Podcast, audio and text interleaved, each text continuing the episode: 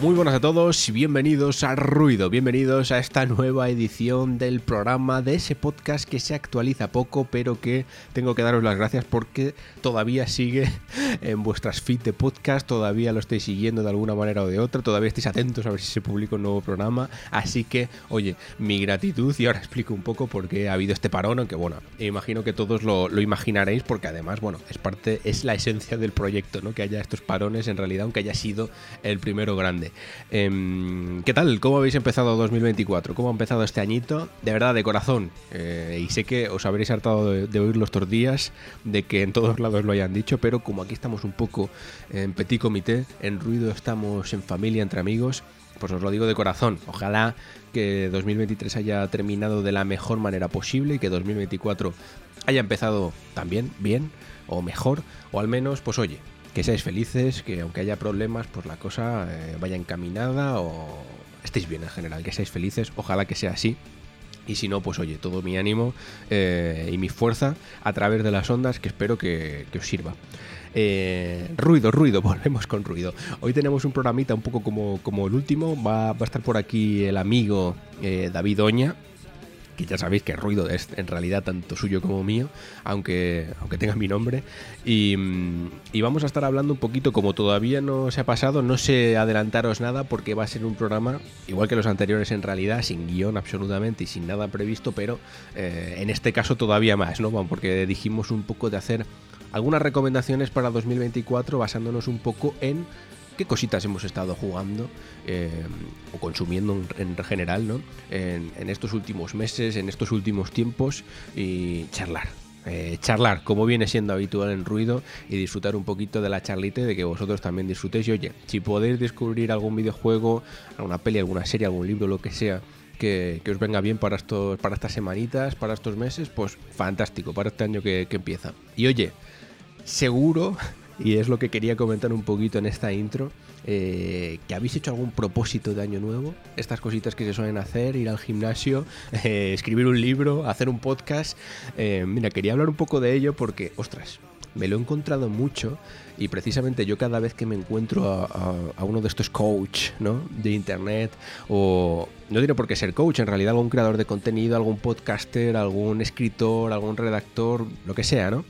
Eh, que lo comenta, que siempre dice, oye, tienes que esforzarte, este año es el año. Eh, si tienes pensado escribir un libro, hacer un podcast, hacer lo que sea, ¿no? Poned el proyecto personal que queráis, eh, hazlo, ponte ya. que el año que viene no te preguntes dónde estarías ahora si lo hubieses empezado el año anterior. Esfuérzate, aunque no tengas tiempo, hazlo. Y yo siempre me echo las manos a la cabeza porque pienso, pues si precisamente yo, mi proyecto personal, que es este, bueno, no, podéis ver el mayor ejemplo, ¿no? Que ha estado meses sin, sin, sin, sin subir un nuevo podcast, eh, precisamente va de lo contrario, ¿no? Va de no seguir ningún tipo de, de estrategia, ningún tipo de horario, sino que se hace cuando apetece, se hace, aunque suene un poco cursi, desde el corazón. Y creo que esa al final es la clave, porque fijaos, ruido desde que empezó eh, es verdad que en Substack sí que ha sido más constante eh, y por lo menos ha habido un articulito todas las semanas, pero bueno, también ha tenido sus momentos también de parón y demás, pero no ha parado de crecer. Eh, yo os doy las gracias, por cierto, no ha parado de tener nuevos suscriptores, incluso los podcasts con el tiempo, al ser quizás con ese tono tan atemporal, ¿no? ya que no nos metemos demasiado en actualidad y demás, también no ha parado de crecer, de tener nuevos suscriptores.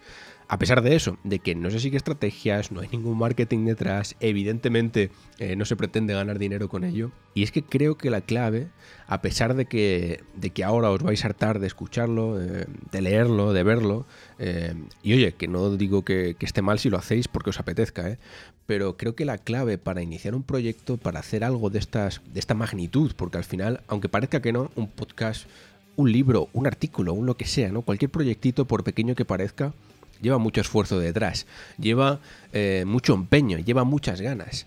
Y hacerlo obligado, hacerlo como eso que, que, os digo, por ejemplo, un escritor muy famoso, no voy a decirlo porque no viene al caso, ¿no? Pero eh, lo decía, ¿no? También lo vi comentándolo en plan, oye, ya sé que llegas muy cansado a casa de trabajar, pero si quieres tener tu libro, tienes que ponerte todos los días. Aunque sean 10 minutitos, oblígate a escribir unas palabras porque verás, si lo haces así, cuando haya pasado tres meses, mm, vas a tener algo por lo menos y vas a ir avanzando poco a poco. Y de verdad, yo creo que esa no, no es la manera. Eh, quizás alguno, bueno, muchos desde que empezó Ruido mm, también se echarán las manos a la cabeza por esta manera de, plantear las cosas, ¿no? Pero de verdad, yo creo que esa no es la manera, porque, mirad, yo también antes pensaba así, os voy a, contar un poco mi vida, vais a permitir, es el lugar, eh, disculpadme, pero yo antes también pensaba un poco así, y antes decía que sí a todo y me metía en muchas movidas y terminé prácticamente mm, mi vida era eh, mucho trabajo y muchos proyectos y sí que eran muy guays, eran muy satisfactorios, me llenaban plenamente, me hacían feliz, pero no tenía tiempo para mucho más, ¿no? Y al final eso conlleva a que empieces a tener cierto recelo a hacer algunos de ellos, por, muchos que, por mucho que te gustaran, por mucho que lo disfrutes, eh, empecé a tener recelo de ellos porque por eso mismo, porque a veces no siempre apetece hacer ciertas cosas, ¿no? Bastante tenemos ya con que todos los días tenemos que ir a trabajar ocho horas, todos los días tenemos que coger el metro, todos los días tenemos que cocinar, todos los días tenemos que lavar los platos, dar de comer al perro, etcétera, ¿no?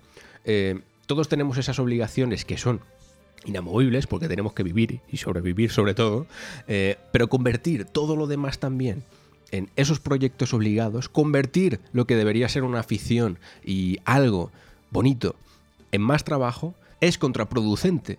Es que no, no va a salir nada bueno de ahí, no va a salir nada especial. O es al menos lo que yo creo, ¿no? Eh, sí, vas a escribir, vas a conseguir escribir un libro, vas a conseguir, si escribes mil palabras al día, vas a conseguir tener un libro dentro de X días. Pero si ese libro, todas esas palabras las has escrito después de venir de trabajar, matado, eh, con las ganas de sentarte en el sofá a jugar a un videojuego, hacer otra cosa, ¿eh? ¿eh? Lo que sea, es que no va a salir bien. Entonces, aunque está muy bien que todos tengamos propósitos, voy a resumirlo, que si no me enrollo como siempre, aunque está bien que tengas propósitos, que quieras emprender nuevos proyectos, nuevas ideas, lo que sea, por favor, es mi consejo. Y, el ruido es el mayor ejemplo de ello. Hazlo siempre cuando te apetezca hazlo siempre cuando no te veas obligado. Hazlo siempre, y vuelvo a poner el ejemplo de ruido, por eso ha estado meses eh, un poco en barbecho, el podcast al menos, hazlo siempre cuando te haga feliz hacerlo. Yo hoy me he despertado, es muy temprano por la mañana, pero me ha apetecido. Eh, hablé ayer con David porque nos apetecía a los dos mucho grabar el programa. Era como, ostras, de repente, es que además es así, cuando tienes un proyecto que te gusta personalmente, te va a pasar, va a llegar un día en el que el propio cuerpo, la propia mente, oye, se va a despertar ese picor y, te va a apetecer ponerte con ello. Y ese es el momento en el que tienes que hacerlo, no obligándote. Porque el resultado, no sé, no va a ser igual. Y es lo que pasa en este tiempo que tenemos tantísimas cosas que consumir, tenemos tantísimos libros, tantísimos videojuegos, tantísimas series, películas, libros, podcasts, que te encuentras además con un montón de estos proyectos que son muy iguales unos a otros, ¿verdad? Eh, parece que todos intentan seguir esa, esa estrategia, ¿no? De ese curso de creador de contenido, de cómo sacar el máximo provecho a tu trabajo, de cómo tienes que hacerlo aunque no te apetezca, etcétera, y te encuentras con un, montón de proyectos sin alma. Y yo, fijaos, cada vez que me encuentro con algún proyecto de alguien que es un poco como ruido, ¿no? Que de repente dices, coño, es un programa, es un podcast, pero lleva eh, cinco meses sin actualizarse o tiene pocos números, o, tiene pocos escritos en, Substack o en un blog o en una web, generalmente tiene el contenido que hay mucho más corazón, mucha más alma que ese proyecto que sí que está en marcha, que sí que todas las semanas, todos los días está ahí dándole caña. Hay de todo, eh, ojo, que también no, quiero decir que los que sí que siguen un poco este proceso o esta estrategia son más constantes o tienen más disciplina sean malos. Por supuesto, además, eso son eh, cosas muy buenas en el día a día y en la vida. Pero a lo que voy es que no os obsesionéis, porque es que no va a salir nada bueno de ello. Entonces, eh, si os sirve mi consejo, por supuesto, de este de año nuevo, de 2024, muy a contracorriente, porque esto es ruido, amigos y amigas, muy a contracorriente de lo que os cuenten otras personas. Haced vuestro proyecto, hacedlo cuando os apetezca, porque ruido es así, por eso ruido, pues en el caso del podcast ha estado mm, unos cuantos meses sin actualizarse, pero porque no había, no había ni tiempo ni ganas, ¿no? Mucho trabajo. eh, ha habido momentos en los que sí que podría haberme puesto e incluso estaba planteado, pero oye, de repente llega el día y no estoy, no estoy en el momento. Digo, es que no me va a salir el programa que a mí me apetece. O, es que no me apetece ponerme, porque al final esto, aunque parezca que es ponerse a grabar y ya está, pues requiere un cierto compromiso, unas ciertas horas. Em, hoy no me apetece hacerlo. Pues no se hace, no pasa nada. Ya llegará el momento, como es hoy, para ponerse con ello, igual que los escritos y demás. Aún así, ya sabéis, y os doy las gracias, que en el Substack, en alexpareja.substack.com, que lo tenéis también por ahí y es parte importante del proyecto Ruido. Ruido no solo es el podcast, también es ese Substack, ese, son esos artículos y esos textos. Ahí sí que estoy más activo porque, bueno, escribir sí que mm, forma parte más. Yo soy como, como si, si fuese un robot, que no lo soy, aunque hoy en día igual alguno lo duda. Eh, mi forma natural de ser también implica escribir y me encanta y por eso eh, lo hago más habitualmente y os doy las gracias porque parece que os gusta y, cada vez sois más por ahí. Así que oye, si también os, apetece leer, aparte del podcast, pues que sepáis que allí sí que se es más activo. Y oye, me dejo de enrollar, demasiada intro, ¿verdad? Eh, vamos a hablar con David Oña, vamos a ver qué, hemos jugado, qué nos, qué nos depara este 2024 o qué recomendaciones os podemos hacer y a ver qué tal. Muchas gracias por estar ahí, muchas gracias por aguantar mi chapa y nos vemos ahora mismo. Hasta ahora.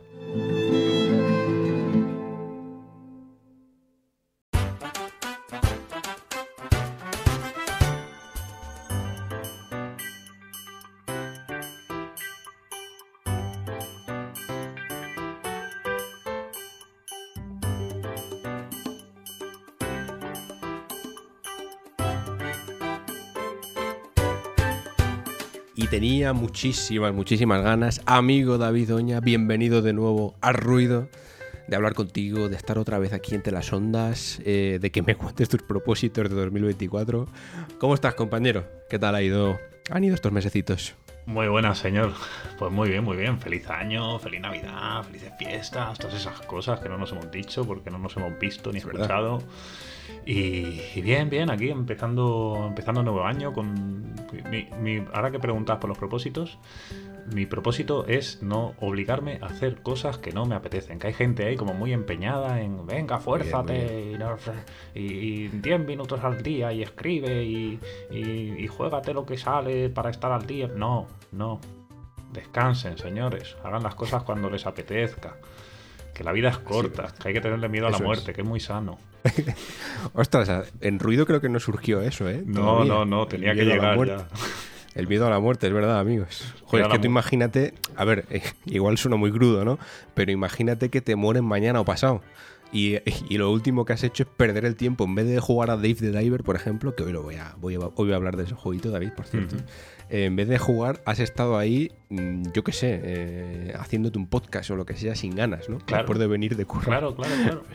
Yo el otro día estaba en casa pensando qué peli ponerme. Y, y me, me estaba ojeando Netflix y me salió por ahí la última de Zack Snyder, la de la luna y no sé qué leches. ¡Uh! ¿La has visto? No, no, no, no la vi por Ah. miedo a la muerte. O sea, yo vi el tráiler y, y hay un momento en el tráiler en el que hay una señora que, que tiene un trapo en las manos y tira arena del trapo. Y entonces cuando tira arena del trapo, la cámara, eh, bueno, pues la típica imagen a cámara lenta de Zack Snyder, ¿no? Entonces yo cuando vi caer arena a cámara lenta dije, ya estaría, ya he visto la peli. Y me puse Interestelar otra vez. Bien, ¿ves? Esos momentos en los que. Es que también es muy ruido, fíjate. No sé si estás de acuerdo, David. El mm, tener como muchas cosas que ver, muchos juegos que jugar y tal, pero ponerte el que. mm, El, el confiable, ¿no? El que ya has visto, el que ya has jugado 40 Sí. veces, pero te da la paz. Eso es muy ruido, ¿eh? Sí, También. sí, sí, sí, sí. Yo te, te tengo mucho de eso, oye. De hecho, mira, fíjate lo que te digo. Yo est- estoy cambiando mi mentalidad. Yo creo que hay que empezar a prejuzgar las cosas. La gente siempre dice, si no lo has jugado, si no lo... Sí. No o sea, está no- mal, pero, pero vamos a hacerlo. Pero también está bien. Yo creo que ahorra disgustos a veces. Te puede ahorrar alguna alegría que otra, pero ahorra disgustos también. O sea, tú, tú ves el tráiler y hay una señora tirando arena a cámara lenta, yo creo que está todo dicho ya. Ya nos conocemos, Zack. Sí, mira, hay una cosa, a nosotros nos pasaba, creo que esto sí que lo hemos mencionado, pero eh, yo no sé si es ya por, por conocimiento que te sobra, ¿sabes? O mm. porque ya has jugado muchos juegos o lo que sea, pero a mí me pasa, David, tú lo sabes. Yo cuando veo un juego, veo los trailers, veo gameplay, es que más o menos sé cómo va a ser el juego. Sí, sí, sí, Y alguna vez lo hemos comentado internamente, ¿no? Pues esto es un 7 y generalmente lo es. ¿no? Exacto. Esto es un 6 o esto, esto a mí no me va a gustar. También al revés, ¿eh? Porque eh, a mí me pasa con algunos juegos como Date the Diver, por cierto, que ya ha salido dos veces, no es casualidad, que esos juegos que los ves y desde el primer momento dices, este me va a gustar, este me va a encantar. Y pocas veces te equivocas, ¿verdad? Hmm. Cuando llega a tus manos, cuando por fin te lo compras o lo que hmm. sea, te gusta. Sin embargo, es muy probable que un juego, una peli o lo que sea, que después te sorprendes, ¿eh? que también es verdad que el prejuzgar lleva a sorpresas. Pero bueno, sorpresas positivas, a eso voy. Las sorpresas negativas generalmente no se dan, porque cuando algo dices, esto me chirría, esto no sé si me va a gustar, y no te gusta, pues no hay sorpresa. Pero, pero bueno, que a eso iba, que sí, hay que prejuzgar. Y hay demasiadas cosas últimamente, ¿no? En los últimos años como para no hacerlo. Por eso también quizás eh, se han vuelto tan importantes, pues eso, ¿no? Los trailers, los engatusarte a los primeros minutos de juego o de peli o lo que sea, o que todo tenga cierta estructura. Pero bueno, sí, estoy de acuerdo. Eh, mira, podemos ponerlo como primer propósito de 2024, David. Empezar a eh, Hay que prejuzgar. Prejuzgar. Me parece bien. Sí, sí, sí, sí, totalmente. Al final, mira, todos tenemos un background, todos tenemos un recorrido, es una experiencia, es, es o sea, es conocerte a ti mismo y conocer los productos de los que te has ido rodeando. Hay que aprovecharlo, hay que prejuzgar. Que, que, que no está bien visto, escucha, que le den. Año nuevo, políticas nuevas. Nos ahorramos tiempo, nos ahorramos. Yo creo que es sano. Es que hay tanta cosa hoy en día, tanta cosa. Yo, yo traigo una lista. Y mira que he jugado poco, ¿eh? Pero entre libros, pelis, series, juegos. Me gusta, me gusta. Pues mira, bueno, antes de, antes de, de empezar a, a, meter a saco cositas, te quiero preguntar, porque claro, la última vez ya yo ni me acuerdo. Yo tampoco, creo que, era, creo que era verano, me parece. Creo que era verano. Estábamos acabando el verano. Entonces, por darle un poco de continuidad, imagínate que alguien, que seguro que habrá mucha gente que se escucha el anterior, se lo haya escuchado hace un rato, mm. ¿sabes? Por darle continuidad. Oye, ¿qué tal ha ido? Esta vuelta a la rutina después de este, porque los dos hemos coincidido, ¿no? Ese mm, primer verano mucho tiempo disfrutando mm. del desmerecido descanso, de tomarse las cosas de otra manera, de cambiar de mentalidad, precisamente, sobre todo con el tema de videojuegos. Mm. ¿Cómo ha sido ese regreso? no sé cómo lo has vivido, así a grandes rasgos. O, ¿Qué tal? ¿Cómo estás ahora después de volver a esa rutina durante unos meses? Que, que de hecho, si lo piensas, nos hemos saltado la rutina. Porque creo que grabamos justo antes de volver a la rutina y ahora estamos grabando justo antes de volver otra vez a la rutina. Es verdad, es verdad. la, rutina es fuera. Casualmente, fíjate, también lo pensaba el otro día. No, esto, y te, lo dije, de hecho, ¿no? Eh, joder, puto trabajo. Propósito de 2024, no trabajar si no tienes que hacerlo. Porque, hostia, cuando de repente tienes unos días libres, enganchas un puente o unas vacaciones de, de Navidad, como es este caso, eh, te vuelven las ganas, ¿verdad? Eh, te inunda la energía de volver a hacer las cosas, de volver al ruido, de hacer un podcast y tal. Es que, hasta el trabajo te quita energías. ¿eh? Yo, la verdad es que, fíjate, pensaba y reconozco, eh, lo he dicho en la intro, no quiero repetirme, pero sí que ha habido momentos en los que se podría haber hecho un programa, pero al final, por el cansancio, por el trabajo, al final, lo tienes que echar para atrás creo que en ese verano no éramos del todo conscientes, ¿sabes? Como lo teníamos, habíamos descansado tanto que realmente la rutina, el tener que, trabajar para vivir, te quita tanta, tantas fuerzas, ¿no? Para, para hacer otras cosas. Eh. Totalmente, totalmente. Yo, de hecho, me he dado cuenta en estos meses de lo intoxicado que llegaba a estar. O sea, quiero decir, yo disfrutaba mucho haciendo lo que hacía, pero al final, tú lo sabes, porque hemos estado todo este tiempo trabajando juntos, al final era combinar casi siempre dos trabajos, y estudios, y bueno, lo haces con ganas, lo haces con pasión, porque al final no es una cosa que, que te dé de comer, puede suponer un plus, pero bueno, tus habichuelas están en otro sitio más importante, económicamente hablando, pero era siempre era tirar de, del carro de tu persona en cuanto a poner fuerzas de más para llegar a embargos, para estar ahí con los análisis, para, ¿no? para mantener ese ritmo. Y, bueno, este verano que, bajamos el ritmo completamente, que fue verano de desconexión, a mí al volver a la rutina lo que me ha pasado ha sido eso. Que ahora mismo estoy en un punto en el que tengo ganas de escribir, en el que tengo ganas de, de volver a estar un poco ahí, en la rueda. Pero, jolín, hostia, es que mm, es difícil, es lo que dices. El trabajo te quita muchas fuerzas. Yo estoy en un entorno laboral ahora que estoy muy a gusto, que disfruto, que disfruto muchísimo, pero que también es muy demandante. Y, jolín, llego a casa y, me cuesta, ¿eh? Llevo, un par de meses. Por eso, quizá, lo del propósito de Año Nuevo y lo que has comentado en, la introducción, lo que hemos hablado, que, que, tampoco hay que obligarse a hacer las cosas. O sea, yo ahora mismo estoy en un momento en el que tengo ganas, pero quizá no tantas ganas como para sacar tiempo de donde no lo tengo. Entonces, bueno, ya llegará ese momento. Eh, tengo ahí un par de cositas pensadas también y cuando, cuando sea el momento de verdad, cuando apetezca, cuando quiera meterle esa energía extra que requiere, pues ya volveré, que tampoco hay que forzar. Hmm. Fíjate, yo a mi alrededor, eh, porque claro, mi ecosistema del laboral también ha cambiado ¿no? completamente. Pero claro, sigo teniendo gente eh, que le gustan los videojuegos, ¿no? Que juega, ya sabes. Hmm. Y, me encuentro un poco de todo, pero sí que me he dado mucha cuenta, fíjate, de cómo ha cambiado mi manera de enfrentarme a los videojuegos. Porque eh, hay mucho compañero que hace lo, lo típico, a ver, eh, tampoco quiero que, decir lo típico, ¿no? Pero sí que lleva a cabo esa tarea que yo la he intentado y la he desterrado por completo de mi forma de, consumir, que es, no, voy a jugar a este videojuego ahora porque tal día, la semana que viene, sale este otro juego. ¿no? Por ejemplo, sale Spider-Man 2. No, esta semana me quiero acabar este porque el viernes sale Spider-Man 2 y lo quiero jugar. Y claro, yo me di cuenta de por primera vez en lo que recuerdo de mi vida primero, no saber cuándo sale un juego, ¿sabes? Totalmente. Y después, Y después pensar, hostia, pues que le den por culo, ¿no? Si no te has acabado ese juego, no te metas prisa, no tienes que jugar el primer día, no tienes que hacer, eh, no tienes que hacer ese esfuerzo, que yo entiendo a los que lo hacen y que lo disfruten. Estoy seguro de que nos escuchan ahora mismo cientos de personas que lo llevan a cabo y oye, fantástico. Que lo hemos hecho durante años nosotros. Obvio, obvio.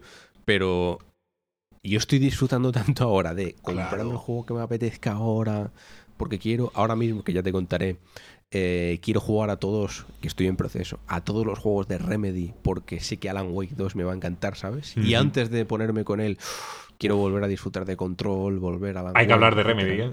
bueno, después entramos. El otro día puse Control... Mm, ¡Uh! Yo estoy con. Ah, pues ahora hablamos, ahora hablamos. Sí, ¿eh? sí, ahora hablamos. Entonces, ese proceso a mí es ahora lo que me hace feliz. Igual, no lo descarto, ¿eh? Igual dentro, imagínate David, que en el próximo ruido dentro de, seis meses, eh, te digo que he cambiado ¿eh? y que he vuelto un poco a la, rueda, a la rueda porque es lo que me apetece. Mira, pues, ahora te, voy a hacer una pregunta. No sé si te pasó o no te pasó. Cuando se acercaba el final de año, a mí es que me pasó. Tuve, tuve, tuve una epifanía. Eh, claro, porque se acercaba el final de año y de repente tuve como una semana que estaba hiper agobiado porque decía, cago en la puta Quedan dos meses, no he jugado el Final Fantasy XVI todavía, ahora sale el Alan Wake 2, no tengo que pasar el Baldur Gate 3, claro, porque ahora tendré que, quiero poner algo en Twitter o tendré que escribir algo con los mejores del año y joder, tengo un montón pendientes todavía y de repente, como a los cinco días pensé, porque ya estaba mirando por Amazon y tal, en plan, oye, ¿cuánto está el, Final Fantasy? Eh, eh, ah, no, pues pillo este primero que ahora está de oferta, no sé qué. Y a los cinco días pensé, ¿pero qué haces, gilipollas? que ves, has dicho un verbo clave de lo que has dicho es el tener que hablar de esto, de no sé qué, claro.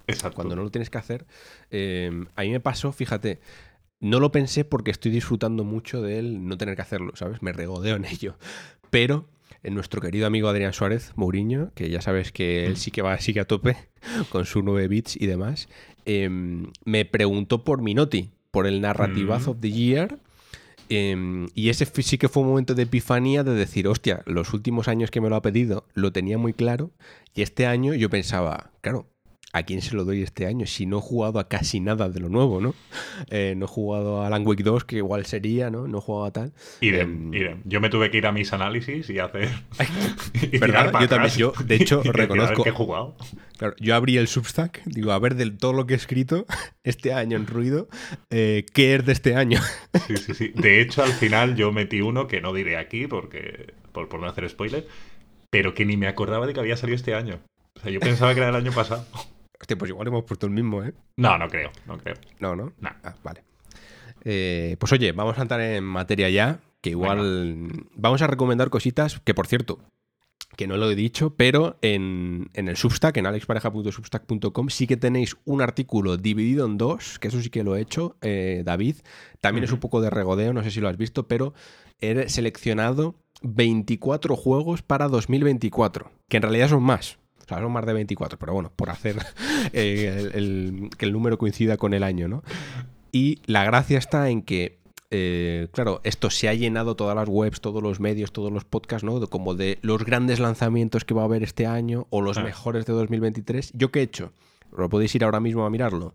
24 eh, juegos para 2024 que os recomiendo, pero porque sí, porque ninguno de ellos ha salido en 2024. De hecho, todos han salido antes. Eh, hay indies de hace 10, 15 años. Hay juegos que, ya os digo, son recomendaciones porque sí, pero ¿por qué no, David? ¿Sabes? Yo, ¿Sabes qué molaría? Porque ya que son 24 juegos para 2024, que ni son 24, ni salen en 2024, molaría que fueran para 2025.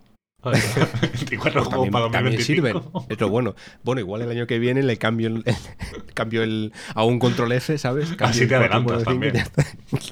Y, meto uno más y ya está. Eh, pues bueno, lo tenéis por ahí, ¿vale? Que sirva un poco como complemento a lo que vamos a comentar, que evidentemente no vamos a comentar aquí 24 juegos ni nada, pero, pero bueno, por si queréis echarle un vistacillo. Y, vamos al lío, si quieres. Empieza tú, David, venga. Eh, lo que quieras, un jueguillo. Venga, vamos a empezar con un juego, yo creo que es lo suyo. Y, ya después nos metemos con pelis, que yo también tengo alguna, ¿eh? Series y demás, y libros. tengo una serie. ¿Qué te apetece? esta, esta, es de ruido la serie que tengo, pero bueno, ya iremos luego. De juegos, pues voy a empezar con lo, lo último que jugué ayer noche, antes de acostarme. Que además, mira, antes comentabas, estos juegos que uno ve y piensa esto me va a molar. Mm, esto me va a molar. Y, por lo que sea, va pasando el tiempo, el juego ha salido y tú pues estás a otras cosas, o tienes otras obligaciones, o tienes otro... y no entras, pero tenías ese palpito. Bueno, pues yo llevo un par de semanas que entré, hace un par de semanas que entré en Oli Oli World. Oh. Y, chaval, estoy a tope con eso, ¿eh? O sea, es, mi mierda ahora mismo, pero hasta un nivel que, que no te imaginas. Pues fíjate, yo lo tengo porque creo que hasta me lo dieron, o sea, era el momento en el que todavía trabajaba de esto, eh, pero no lo he jugado. O sea, lo probé un poquito y tal, mm. pero no... Y eso que a mí el, Este es el tercero, ¿no? Que sale Oli Oli, creo. Sí, creo que sí. Ha salido o salió Oli Oli, Oli Oli 2. creo que me los gocé como un cochino en, PlayStation Vita. Mm. Gran consola, que descanse en paz. Eh, los jugué y los disfruté como un cochino, ¿eh? Pero en este, no sé, no me ha me tiene que llegar el momento, saber de que me apetezca jugar algo así. Pero oye, mm, está a la altura de los demás. Sí, sí, sí, sí, sí. Para mí sí. Cuando te llegue lo vas a gozar. Tiene. Para mí tiene. El único problema que tiene es la chapa. Porque la chapa es, es importante. Pero es que tiene, mucha chapa. sí, sí, tiene mucha chapa. Yo no sé por qué hablan tanto los skaters. coge el monopatín y tírale, ¿sabes? Ya está, no me importa tu vida. El. Pero tiene una cosa muy bonita, que es que si pulsas la X, pues la chapa mm, se va a freír espárragos y empiezas, y empiezas el nivel. Y vas a lo que es Oli World, que al final es un canto a la inmediatez. O sea, tiene esto que ya se empezó a instaurar en, los juegos de, de qué va? ¿De qué va? Que igual hay alguien que no sabe bueno, sí, Bueno, vamos a situarnos, que aquí, este, ¿ves? Ya estamos perdiendo la práctica. Em, bueno, Oli World es un juego de skate. Un juego de skate en scroll Em, con, al ser en scroll, claro, al final se convierte en un, en un casi en un plataformas de desplazamiento lateral mezclado con skate. Que, que además como tiene esta estética que tira un poco a, ese rollo pseudo fantástico, ¿no? Y que, recuerda, puede recordar mucho a, Hora de Aventuras estéticamente, que a mí es un, es un rollo que me gusta. Em, es muy loco a la hora de diseñar los niveles y no está sujeto a las ataduras, pues a lo mejor de otros juegos de skate que buscan más el realismo. Y mm, es un juego que al final lo que busca, pues como todo juego de skate, es el perfeccionamiento de la técnica, ¿no? Ese, ese, focus total en lo que estás haciendo, ese, ese grado de concentración tan alto, eh, para al final superar niveles, ir mejorando puntuaciones, e ir superando los retos que te plantean los diferentes personajes en cada nivel. Lo que tiene este Oli Oli World es que te plantea un, mapa mundi al estilo, yo qué sé, Super Mario Bros. 3, por ejemplo, por el que tú vas avanzando, vas desbloqueando los diferentes entornos de, ese mundo y bueno, en cada mundo tienes una serie de fases con una serie de personajes que en una pantalla, en una pantalla concreta te plantean tanto el superar la pantalla como diferentes retos. Y, al final a cada una de ellas te enfrentas un poco con ese chip de masterizar la pista, ¿no? De, de aprendértela de memoria, de mejorar puntuación, de explotar los globos que te han colocado en sitios imposibles o intentar no explotarlos, de descubrir rutas ocultas. Em, que suelen ser las rutas extremas que son más difíciles pero te aportan más puntuación. Todo además con un rollito muy chill, con una música que tiende al, yo que sé, a una especie de electro jazz así, muy suave y tal. No sé, que es muy reconfortante. Es un juego de estos de ponerte y enseguida empezar a jugar, muy directo, muy gratificante. Mm, yo eh, estoy a tope ahora mismo. O sea, estaba pensando, guau, ¿qué juego me pongo ahora de la Play? Ahora que la he conectado donde quiero y tal. Ah, lo típico, ¿no? Piensas en un juego espectacular, así. De hecho, hablábamos antes de Final Fantasy XVI, lo tuve en mi mano el otro día. Dije, va, me llevo el Final Fantasy, no sé qué. Al final, ni Final Fantasy, ni historias, ni, ni God War, que me lo volví a bajar, ni leches. Al final, Oli Oli World. Eso es con lo que estoy ahora mismo. Qué guay. Claro, es que estas, este tipo de juegos que son muy de no pensar, ¿no? Al final, ¿no? Porque, hmm. bueno, te dan la chapa, pero la pasas incluso. Entonces, claro, sí, sí, totalmente. momento... yo, no sé quiénes son, ni cómo se llaman, ni por qué están ahí. Pues es que me da igual. Sí, sí, pero estás ahí como esquizofrénico, ¿no? Intentando hacer ahí los truquetes, los puntos y tal, mola. El, flip, el, flip no sé qué, el flip hmm. atrás, el doble mortal, el... eso es lo que importa. El resto... Claro todos los juegos tienen su momento. Esto sí que nos hartamos de comentarlo siempre, ¿no? Eh, cada juego tiene su momento y igual no estás en el momento para disfrutarlo y no pasa nada, ya llegará. Estos juegos también tienen su momento, ¿eh? O sea, te tienen que apetecer precisamente un juego de, este estilo. A mí, por ejemplo, yo creo que por eso cuando lo tuve em, no me puse con él porque no era el momento y ahora mismo tampoco, ¿sabes? Yo ahora mismo estoy en la mente, estoy muy remedy, ¿sabes? Eh, ahora mismo no entraría. Pero hostia, me has desbloqueado el recuerdo de que lo tengo y le daré. ¿eh? Incluso no sé si debo tener por ahí los anteriores, que seguro que siguen siendo divertidos.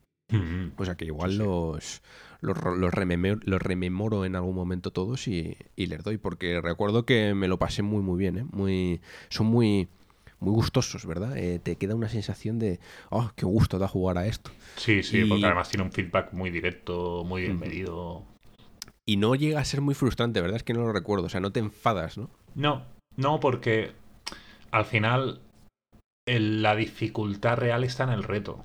Superar las pistas llega a ser anecdótico, sobre todo en, los primeros mundos.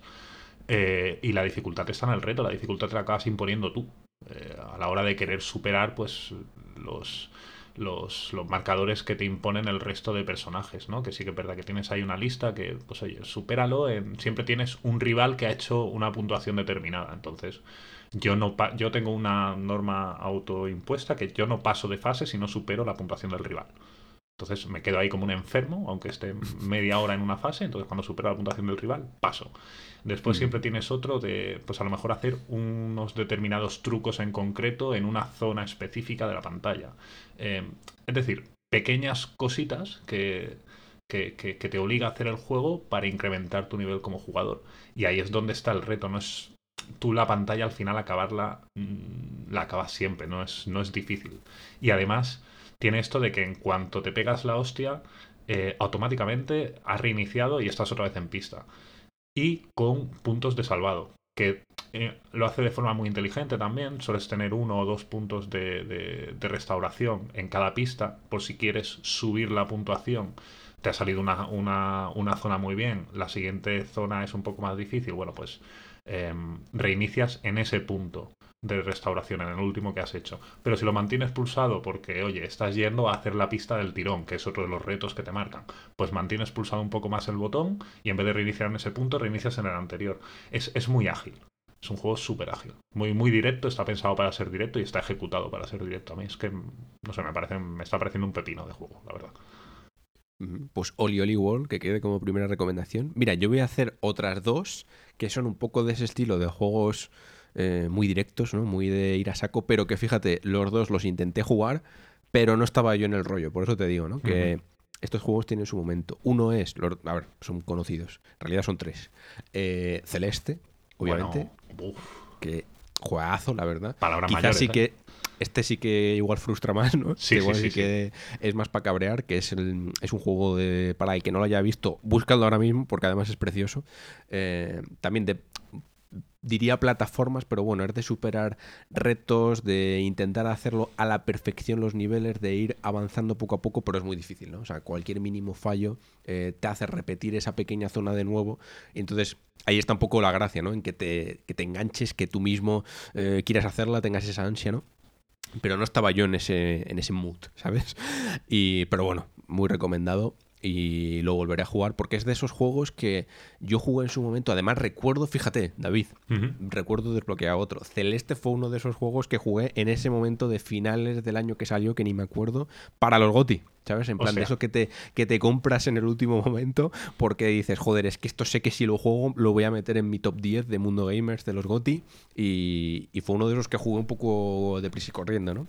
Y, me gustó mucho, pero no lo he vuelto a jugar. Entonces, por eso lo tengo ahí como en mi... Tengo una lista, ¿sabes? De juegos que he jugado en, mitad del ruido y que quiero volver a jugar sin ello, ¿no? Hmm. Y Celeste es uno de ellos. Sí, porque además Celeste no es un juego para jugar estresado. Precisamente, precisamente, Celeste, que además su, a mí es que es un juego que me flipa por cómo junta tanto el discurso de lo que te quiere narrar con la jugabilidad y cómo cómo hace meta con eso, ¿no? Al final es un juego que lo que te dice es eh, cuidado con el estrés.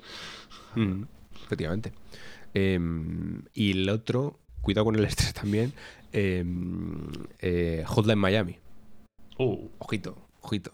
Si quieres desestresarte, bate a cabezas, ¿no? También. Em, muy conocidos. Fíjate, yo es que no juego al segundo. Entonces, eh, los vi, no sé si están en el Pass o en el Plus o algo así, los vi y digo, ostras, pues me apetece rememorarlo porque Hotline Miami, el primero, que es este juego en perspectiva cenital con estos gráficos eh, de píxeles muy de rollo antiguo, en el que básicamente tienes que eh, entrar en un escenario y cargarte a todo el mundo que haya, pero eh, el tema está en que tú a los enemigos les puedes matar casi de un golpe, aunque a veces no, pero ellos a ti también. Entonces es como yo creo que la mejor forma de definir Hotline Miami es un juego de puzzles en realidad, ¿no? Porque hmm. tienes como que establecer una estrategia y llevarla a cabo de una forma concreta para, poder hacerlo, porque si te equivocas, es un poco también como Celeste, ¿no? Si te equivocas, tienes que volver a repetirlo, ¿no? Hmm. Y, pero claro, también es un juego eh, que no tienes muy estresante, la verdad. O sea, por, por eso, ¿no? Por, por, su propia concepción. Entonces yo recuerdo que lo disfruté mucho, muchísimo pero no jugué al segundo porque precisamente no me apetecía jugar a ese tipo de juegos en ese momento y ahora tampoco. Pero, ojo, no los olvidéis por si hay alguien que no los haya jugado. Ya os digo, creo que están en el Plus o en algún sitio, eh, están ahora mismo sin coste adicional y si no suelen estar muy baratos. O sea, yo creo que son de esos juegos que merece la pena eh, comprarlos y disfrutarlos, de los grandes indies de la historia y de hecho forman parte de ese, de ese conjunto de primeros indies muy sorprendentes, ¿sabes, David? Que ese tiempo ya no volverá. Cuando no salían 800 juegos en una semana y eran realmente sorprendentes, eran realmente cosas que, que hacía mucho tiempo que no veías o que nadie había hecho hasta ese momento. y Hotline Miami lo recuerdo como, como uno de esos grandes juegos. Aquellos indies primigenios que al final servían para llevar ideas a las grandes producciones. De hecho, Efectivamente. Eh, Hotline Miami, bueno, yo uno de los juegos que más disfruté en la época de, de Mundo Gamers, por ejemplo, Ghost Runner bebe directamente de, Hotline Miami. Que no es una gran producción, Ghost Runner, pero bueno, ya, ya nos entendemos. Mira, también otra recomendación más, fíjate, Ghost Runner. Sí, sí, que salió el 2, em, ¿eh? Y tampoco lo he jugado porque no estaba, no estaba ahí en ese momento, pero ahí me gustó. Em, pues mira, si, si, quieres, comento otro más, porque he, he comentado tres, tres, juegos, pero a ninguno de ellos he jugado de verdad. Em, me voy a adentrar ya. Voy a, me voy a adentrar en Remedy. Permítemelo, David, porque es que es, como estoy ahora mismo. Estoy muy Sam Lake, estoy muy finlandés. Em, y. Hay temita, ¿eh? Es que. Fíjate, yo... Ha sido un poco. Fíjate, en realidad. No sé si te ha pasado a ti, ¿eh? Pero ha sido un momento de no dejarse llevar por el ruido, pero a la vez un poco sí, ¿eh? Porque lo de Alan Wake 2 ha gustado tanto tiene tan buena pinta, ¿no? Todo el mundo que conozco, que me fío muy bien de su criterio, me lo está recomendando tanto, que es verdad que yo dije, joder, pues a esto sí que tengo que jugar, ¿no? Eh, he evitado el ruido inicial, ¿no? No lo juego de lanzamiento, hmm. eh, pero dije, ostras, qué mejor manera de disfrutar de Alan Wake 2 alejado del ruido que poniéndome un poco a tono con todo lo anterior de Remedy, que yo ya lo había jugado, pero que, bueno, pues que hacía tiempo que no estaba con ello, ¿no? Y, fíjate, he empezado con Control porque, aunque lo suyo sería jugar a Alan Wake y después Alan Wake 2, eh, comparten universo, por si alguien no lo sabe. De hecho, mm. hay un DLC, si no me equivoco, de Control que está, que está muy ligado ¿no? a, la historia de Alan Wake. Em, y quería porque Control, igual que Red Dead Redemption 2, que aquí ya eh, se ha mencionado creo que en todos los ruidos, este sí, David, eh, fue uno de esos juegos que yo mi experiencia con él es muy curiosa y os la cuento rápidamente y es que la primera vez que jugué a Control no me gustó, ¿vale? Porque además, eh, y esto yo siempre lo digo, es un juego que tiene una primera impresión yo creo que mm, mala en el sentido de que esa primera horita, esa primera media hora, creo que no sabe eh, mostrarte realmente lo que es el juego, a lo que de verdad vas. Vale. Hay mucho texto, hay cosas que no se entienden, hay un combate que igual no te atrapa del todo, hay un mapa que seguramente sea el peor de la industria de la historia de los videojuegos, que es terrible, eh, aunque tiene su explicación dentro del juego, eh, y lo dejé, ¿vale? No me apetecía, oye, le dije, joder, pues me gusta Remedy, yo soy muy fan de Alan Wake, pero a mí este, bueno, no tal. Y después, cuando salió la, la Ultimate Edition, creo que se llama, que es la que te incluye las expansiones y tal, eh, lo tuve que jugar para analizar en IGN. Y ya sabes cómo es eso, ¿no? Lo disfruté muchísimo porque ahí así me pude, pude entrar, pude descubrir realmente lo que era. Dije, joder, me, perdí en su momento lo que yo considero que es uno de los grandes juegos de la generación. Así, directamente, para mi gusto, del anterior. Em, y, y me fascinó. Pero lo típico, ¿no? Que lo juegas un poco con prisas, porque había que llegar a fecha, había que tal, ¿no? Aunque fuese una, reedición. Y quería jugarlo tranquilo, porque Control es un juego em, en el que te adentras con Jesse Faden, que es la protagonista, en en una oficina, en la agencia, mm, en la federación, bueno, no sé exactamente cómo se llama, pero bueno, en una agencia secreta del gobierno de Estados Unidos. Tampoco voy a dar muchos detalles porque precisamente la gracia creo que está en descubrirlo todo. Eh, te adentras en, un, en esas oficinas, en, esa enorme, en ese enorme edificio de esa oficina de Nueva York, en la que pasan cosas raras desde el primer momento, desde la primera frase, y todo, en todo momento quieres saber más, porque creo que ahí está además la gracia y la clave de cómo, de cómo escribe Sam Lake, de cómo escriben en Remedy, que es igual en realidad no son las mejores historias, ¿no? Igual tampoco destacan tanto como parece en ese terreno, pero es la manera en la que plantean las cosas que pasan en la historia, eh, los personajes, cómo son, cómo hablan, cómo se desenvuelven y cómo te va poniendo como miguitas de pan por el camino y tú vas como un pájaro cogiéndolas todas y queriendo más. Y si entras en esa dinámica de querer comer cada vez más pan, estás perdido, estás descontrolado en control, porque vaya maravilla. Eh, yo lo destaco como eh, un juego, no sé si estás de acuerdo David, pero siempre mm, yo em, me quejo de los juegos y critico los juegos que usan muchas notas, ¿no? Las típicas, las notas, las grabaciones para pues contar su historia. Escucha, escucha, claro. Yo siempre los critico, ¿no? Eh, porque es verdad que, oye, es que no tiene sentido eh, que en The Last of Us haya un cadáver y haya, y haya escrito una nota al lado y me cuente su historia, ¿no? La verdad es que eso yo no lo comprendo. Entiendo que es un poco un lenguaje que ya hemos asumido propio del videojuego y que lo, se usa y que tal, pero es que en Control pasa lo contrario, lo utiliza a través de es verdad que hay alguna trampilla, ¿no? Evidentemente es así, pero adentrarte en esa oficina y descubrir informes, que al final son informes que realmente podrían estar ahí, ¿no? De casos, eh, grabaciones en vídeo, también muy al estilo Remedy, ¿no? Que tienen también, joder, un, arte, ¿no? Y un, saborcillo muy gustoso. Da gusto ponerse a leer, tío. O sea, yo es que ayer precisamente estaba jugando y estoy en una parte en la que cada dos pasos te encuentras con un informe que tienes que leer y es que te lo lees, y es que eh, alucinas, y es que lo disfrutas. Y, me encantó. Vale. Yo, yo tengo preguntas, Alex. Porque yo, yo estoy mal. ¿Vale? Yo vengo aquí a que me ayudes. Yo me puse control ayer. Esto no lo hemos hablado, ¿eh? La gente puede pensar que, que yo qué sé, nos hemos puesto de acuerdo tal, pero nada más alejado de la realidad. Yo me puse control ayer. Porque además justamente estoy hablando con un amigo que le flipa, estaba ahí, al control lo tienes que jugar, porque tal, porque no sé qué, porque no sé cuánto. A mí me ha dado una alegría con lo, de, con lo que has dicho de la primera hora. Porque es que yo jugué aproximadamente eso, una hora, y chico, lo acabé quitando y poniéndome el oli Amigo, ¿ves? Porque es que fue como.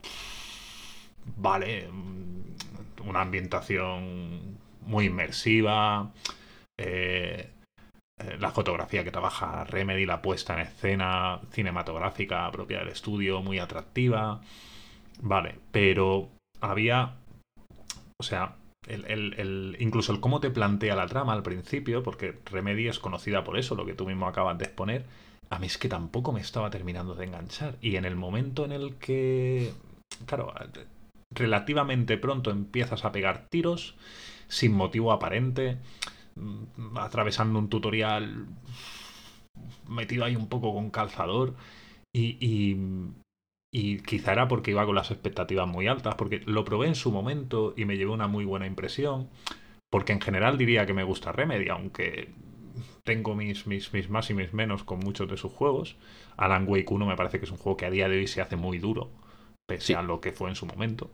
Y, y, hostia, tú, yo. Mm, bueno, ayer precisamente lo hablaba con, con el colega, que me. Bueno, ¿qué tal? El, ¿Qué tal el control? ¿Lo has probado ya? Y, se, llevó un chasco porque estaba de bajona, ¿eh? Estaba con una bajona importante. De hecho, tenía pensado seguir jugando ayer por la noche y al final, bueno, como he dicho antes, acabé poniéndome el Oli. No sé si porque no estoy en el momento, pero me, claro, te iba a decir, igual necesitas. Pero fui a control con la misma idea que tú. O sea, voy a darle a control y así después me hago la Alan Wake 2, que es que esto pinta que a mí me va a volar la cabeza. Hmm. Y. Y bueno, creo que a lo mejor es un poco mezcla de, del momento, pero por lo que has comentado, puede que sea esa primera hora de exposición que, sinceramente, como arranque del juego, no me parece muy acertado, más allá de la ambientación, que me parece la hostia. Pero lo que es. Claro, creo que también es eh, claro, creo que es necesario que sea así para que al final el juego sea mejor, hmm. ¿sabes? Es un poco incluso a contracorriente y lo que decíamos antes, ¿no? Lo que decía antes de por eso los juegos, el primer, la primera media hora es loquísima para engancharte y aquí esto no lo llevan a cabo, ¿no? Hmm. Pero después te alegras porque en realidad eh, todo tiene sentido, ¿no? Y, y es curioso porque, bueno, es que no, no, iba a hacer una cosa, pero no, no voy a hacer spoilers porque es que la gracia es descubrirlo, ¿no? Y claro, no te engancha tanto al principio porque es muy hermético en cuanto a la información que te da, es muy enigmático, es muy misterioso a propósito, hmm. em, pero porque ahí está la gracia, ¿no? Entonces, claro, creo que si consigues em, sobrellevar ese primer momento, sobrellevar también sobre todo los momentos en los que no sabes a dónde ir exactamente porque el mapa es una mierda, por favor, eh, insisto, intentadlo tampoco os obliguéis, ¿vale? Porque igual es, no es el momento. Pero creo que merece mucho la pena, porque ya te digo, si entras en la dinámica, estás perdido, ¿eh? Yo lo estoy, lo estoy gozando como un cochino. De hecho, es lo típico que hacía mucho tiempo que no me pasaba. Lo típico de esto que eh, aparecen porque tiene también como misiones secundarias y tal. Lo típico que dices, no, voy a dejar la principal, voy a hacer antes todo lo demás porque quiero seguir aquí, ¿sabes? Quiero seguir empapándome, quiero seguir leyendo, quiero saber qué ha pasado. Y, estoy ahí en ese momento. De hecho, en esta segunda o tercera, mejor dicho, vez que lo estoy jugando, em, estoy comprendiéndolo todo un poco más y estoy disfrutándolo más, porque claro, no he ido tan a saco, he ido leyendo más, he ido uniendo puntos, ¿no? Em, es el típico juego, además, creo que requiere un poco de esfuerzo del jugador por eso, porque si vas muy a saco, em, si no lees, sobre todo, si, si no indagas un poco por tu cuenta, igual vas muy perdido, ¿sabes? Porque es verdad. Hmm.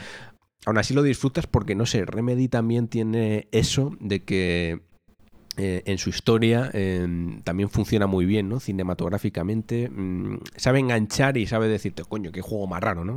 qué historia de locos esto, estamos locos, ¿no? Pero todo tiene su razón de ser y es que mola. Y es que ayer además tuve un momento de epifanía que era preguntarme por qué eh, esto creo que no es muy spoiler, eh, ¿por qué si el juego se ambienta en 2019, no sé si os habéis fijado, todo lo que hay dentro de la oficina eh, de la agencia federal, todo lo que hay parece del pasado, Hmm, ¿no? Porque, joder, se utilizan cintas eh, magnéticas, se utiliza... De hecho, Joder. cuando empiezas el juego ya hay un par de informes que apuntan un poco a eso. Sobre Claro, qué pues puedes introducir en la agencia y qué no puedes introducir. Claro. Y descubrí justo un informe a los cinco minutos de pensarlo que me dio toda la clave, ¿no? Y es como un juego eh, muy satisfactorio, ya os digo, si tú activamente te haces preguntas, porque te las responde, ¿sabes? Y, por ejemplo, el mapa es una mierda. Es que también hay explicación, ¿no? Eh, ahí ya, de hecho, Mm. creo- juraría que escribí en Mundo Gamer sobre esto. Creo que hay un articulito por ahí. Bueno, estará ya perdido en la inmensidad, es una pena, pero creo que hay uno de. ¿Realmente podemos eh, justificar eso, que el mapa sea una mierda porque tiene justificación argumental, ¿no? O, o no, o deberíamos exigir que aún así fuese un poco más usable y tal. Pero bueno, está bien que un estudio se plantee esas cosas y las, y la- y- y- y- y las haga, ¿no? Y las lleve Mm. a cabo. Y a propósito tenga un mapa de mierda. Y a propósito sea enigmático y no te cuente cosas. Y, y además pida al jugador ser activo. Que no siempre te apetece, ¿no? Hay veces que te apetece, pues ya te digo, pues oli oli o que te lo dé todo mascadito. Sí, obviamente, ¿no? Si yo también eh, a veces no me apetece esto. Pero si te apetece, ostras. eh, ya te digo, eh, dale una oportunidad, David. No sé si ahora es el momento o si no. Pero A mí, también a los con lo que has dicho de la primera hora, me, me has animado. Yo entré bien, ¿eh? O sea, entré. eh, la- me, me parece increíble cómo trabaja la atmósfera, por ejemplo. Sí, sí, eso ¿no? es Cuando- entras, a, cuando entras en, en la institución esta, el, el- el ambiente que, que- que sabe construir, o sea, directamente con lo que te, con lo que te pone en pantalla, simplemente con, con la exposición de ese escenario, ya te transmite la tensión, te transmite el ambiente de misterio, bueno, tirando de los tópicos que tenemos todos en la cabeza, pero, pero, pero lo hace muy bien, lo pone muy bien en pantalla. Y todo ese ratito de exploración yo lo estaba disfrutando mucho. A mí se me vino abajo cuando llegué a una sala, por lo que hablábamos, ¿no? El mapa de mierda. Cuando llegué a una sala y de repente me encuentro los clásicos eh, elementos de cobertura que están ahí porque sí, ya antes de saltar pienso, bueno, aquí van a aparecer los primeros o los, o los segundos enemigos genéricos que hacen chispas porque sí, para dispararme, y efectivamente, y ahí se me empezó a venir un poco abajo, ahí por- porque ya empiezas, empieza un poco la parte más gamey del juego, pero claro, todavía a lo mejor no estás completamente enganchado a, a esa narrativa que va a tirar de ti, porque tampoco sabes muy bien qué es, qué es lo que hay. Y, y ahí es cuando empecé a, a- a despegarme un poco del juego. Pero si entre lo que me dice, bueno, entre lo que llevo leído, lo que esperaba, lo que me dice mi colega, y si tú me dices que la primera hora es lo peor, bueno, me quedo más tranquilo, oye. Hazme caso. Además, no es un. Remedy creo que no ha destacado mucho por la parte jugable, ¿no? Ni los tiroteos ni nada de eso. Y este se termina haciendo también muy gustoso, ¿eh? Pero es que hay que darle tiempo, precisamente. Eh, no es lo mejor, ¿eh? No es lo- los tiroteos y las escenas de acción no son lo mejor, pero mm, tienen su puntito, ¿eh? Yo al final los, lo- los terminas disfrutando mucho, pero es que tienes que darle tiempo, porque es lo que te digo, al principio parece una cosa y luego es otra, y así con todo en general, ¿no? Del juego. Y, em, y está guay. Vas a ver cómo en cuanto tengas un par de zonas de estas que Remedy sabe hacer muy bien, que te vuelan la cabeza y dices, joder, esta- esto es droga. Esto es droga pura. ¿Cómo no he entrado yo antes aquí? Entonces, es de mis juegos favoritos ¿eh? de, de los últimos años. Y ya os digo, a la, tuvo que ser a la segunda o a la tercera, ¿no? Cuando ha sido la vencida. Así que, oye, no pasa nada cuando, cuando pasa esto. Pero sí, es un juego que requiere que el jugador sea parte activa para disfrutarse. Que a mí eso también me parece guay, ¿eh? O sea, mm, me parece bien que haya estas propuestas y mm, que no todo esté muy mascadito, porque es el típico juego además que sería muy fácil hacerlo un juego muy lineal, ¿no? Muy facilito, una historia, una aventura y, listo, y no tiene nada que ver, ¿no? Entonces, me gusta. Tengo, estoy ahí con control a tope. Mi siguiente paso será David Alan Wake Remaster, que al remaster sí que no he jugado. Jugué hace relativamente poco, igual hace un par de años o tres, a Alan Wake de nuevo, al clásico, em, que me gustó. Y, mm, pero al remaster no. Entonces, bueno, pues he dicho, pues oye, que esta sea la, la oportunidad, ¿no? Eh, rejuego control, em, me voy al remaster y luego ya Alan Wake 2. Igual varío mis planes, ¿eh? Con el tiempo, pero en principio va a ser así. Paciencia con el remaster, ¿eh? ¿Tú lo has jugado a la remasterización? No la he jugado porque al final es lo que, lo que comentaba antes. eh, se hace un poco bola. Tienes que ir. Sí, sí, pero bueno, me lo he pasado ya dos o tres veces. ¿eh? Ese sí que sé a lo que voy. Exacto. Si tienes claro, si lo tienes fresquito y tienes claro a lo que vas. Yo es que hacía muchísimo que no jugaba a Alan Wake cuando jugué el remaster. Y quise entrar, pero bueno, lo que hablábamos. Aparte, era, era época de, de mucho análisis y tal, y al final lo acabé aparcando. Pero se hace. Se hace durillo. Pues oye, ¿alguna otra cosa que no se te haya hecho durilla estas semanas, estos meses? Pues no se me ha hecho nada, nada, nada duro Super Mario Wonder. Que no sé si Yo no he entrado por el precio, ¿eh? lo mismo de siempre que me pasa con Nintendo. Pero le tengo muchas ganas. Yo es que, mm, a ver, soy débil. Yo con Mario, lo siento. Las cartas sobre la mesa.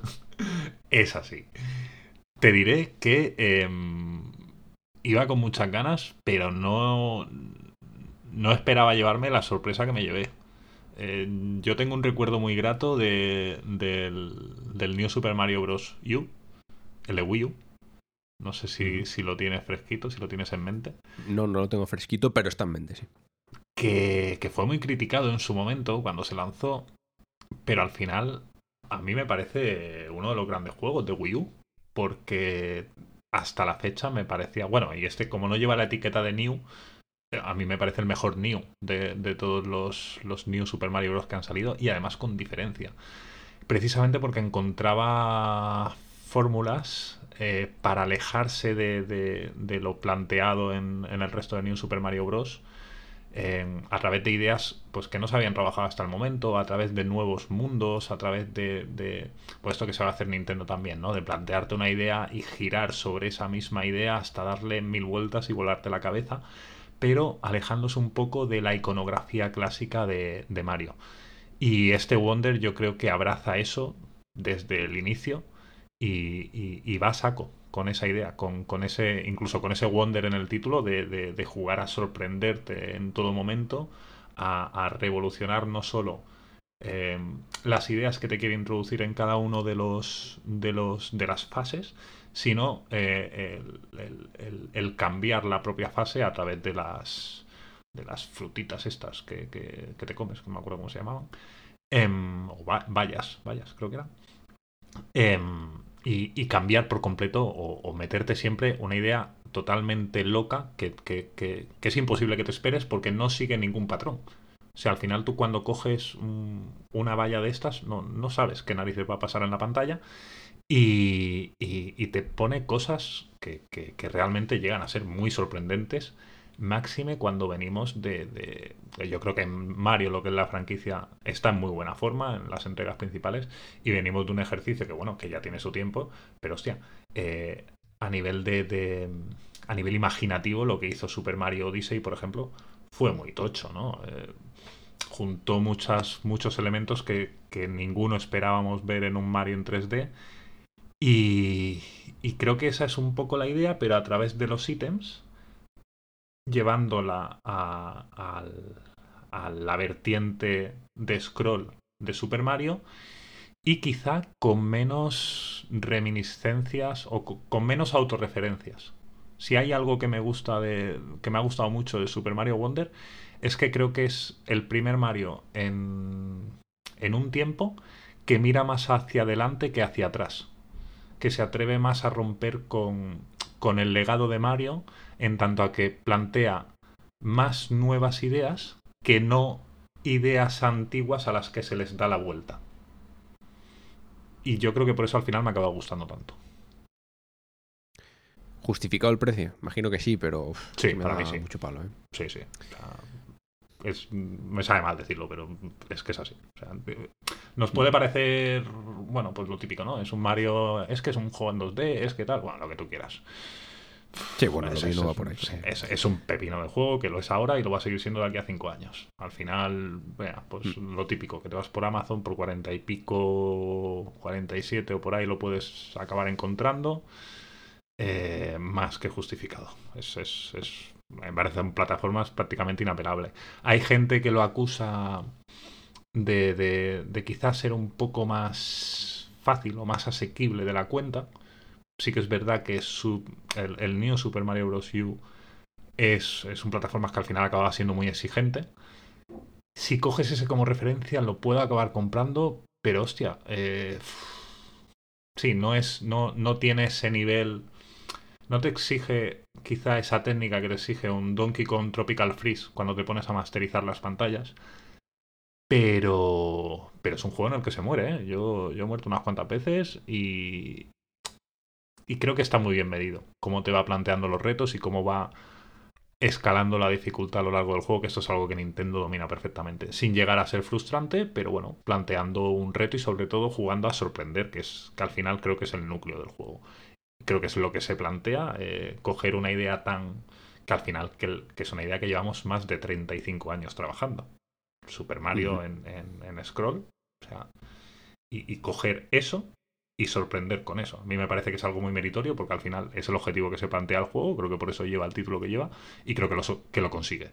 Y conseguir eso tras 35, más de 35 años de darle vueltas a la misma idea, me parece meritorio. ¿Sabes que existe un, un libro de Mario llamado Sobre Mario? Sobre Mario. Me suena búscalo algo. Por ¿eh? Me suena Búscalo por Amazon. Sí, sí, sí. Si lo, lo dos coautores, puede ser. Efectivamente. Sí. Te hago una pregunta. Dime. Y quiero que la respondas, ¿eh? Venga. ¿Super Mario Wonder o Odyssey? Uf. Mm. Muchos, muchos, muchos segundos de silencio. Sí. Wonder. ¿Sí? Sí. Mm. Y Me lo esperaba, ¿eh? No sé por qué. Wonder, Wonder. Y te voy a decir que Super Mario Odyssey me parece. Me parece una obra más ambiciosa, me parece una obra mayor, me parece una obra que llega a a tener momentos más brillantes, pero como juego en general me parece más inconsistente. Super Mario Wonder me parece más redondo. Yo es que te voy a decir una cosa, para mí los Mario en 2D, pero infinitamente por delante de los 3D. Uf, para ver, yo es que soy esto muy ya es más personal, ¿eh? Hmm.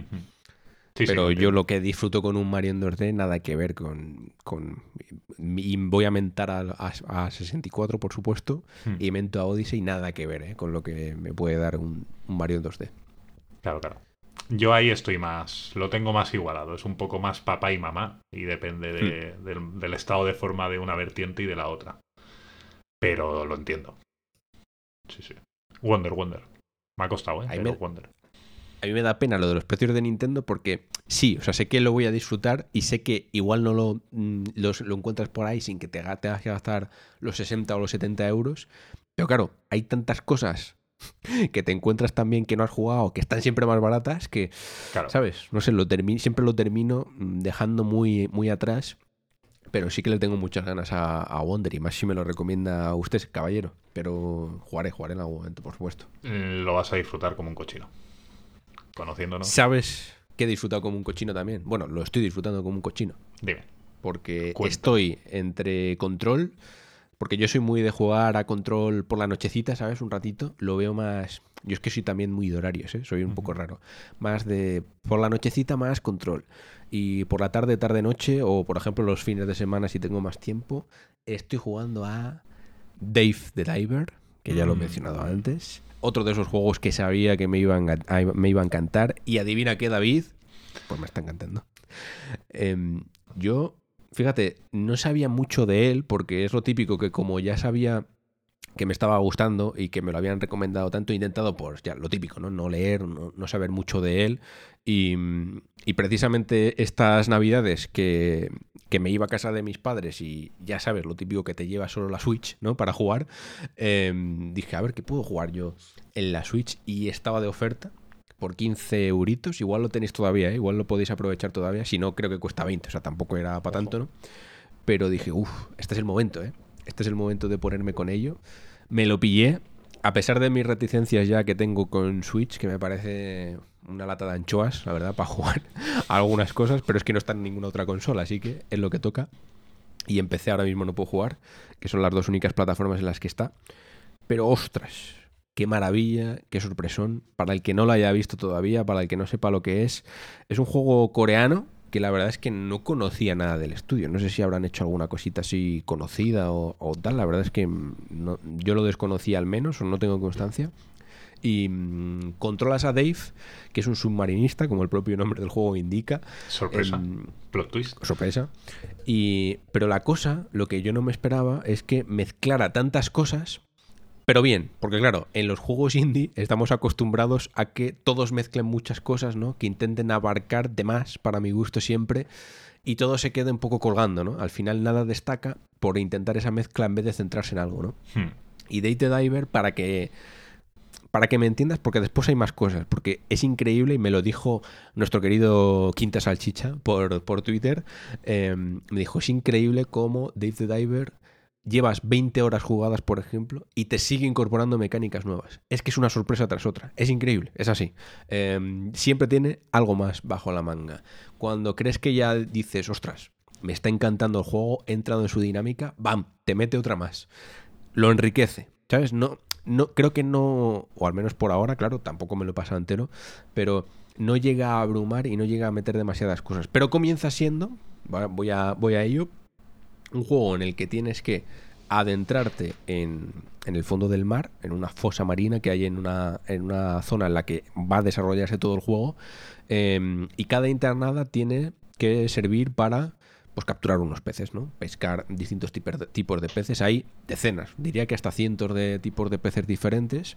Eh, y una vez los capturas, te los llevas a tu nuevo restaurante de sushi, ¿vale? Entonces, Date Diver lo que hace es mezclar esas internadas diarias en la fosa para capturar peces con la gestión del restaurante, porque tienes que contratar empleados, cuando llegan los turnos de noche de las cenas tienes que servir los platos, eh, limpiar la mesa, típico, ¿no? Entonces mezcla como esa gestión del restaurante que llevada hecha bien, siempre es muy adictiva, ¿no? Muy, muy gustosa, incluso a mí me gustan mucho. Eh, pero mezclada con, oye, tienes que obtener los, eh, los recursos, ¿no? Para, para, crear esos platos. Entonces, conforme vas consiguiendo más peces, pues desbloqueas más platos. Eh, y aparte, tiene mucha, mucha historia. ¿Sabes? Cada personaje tiene historia.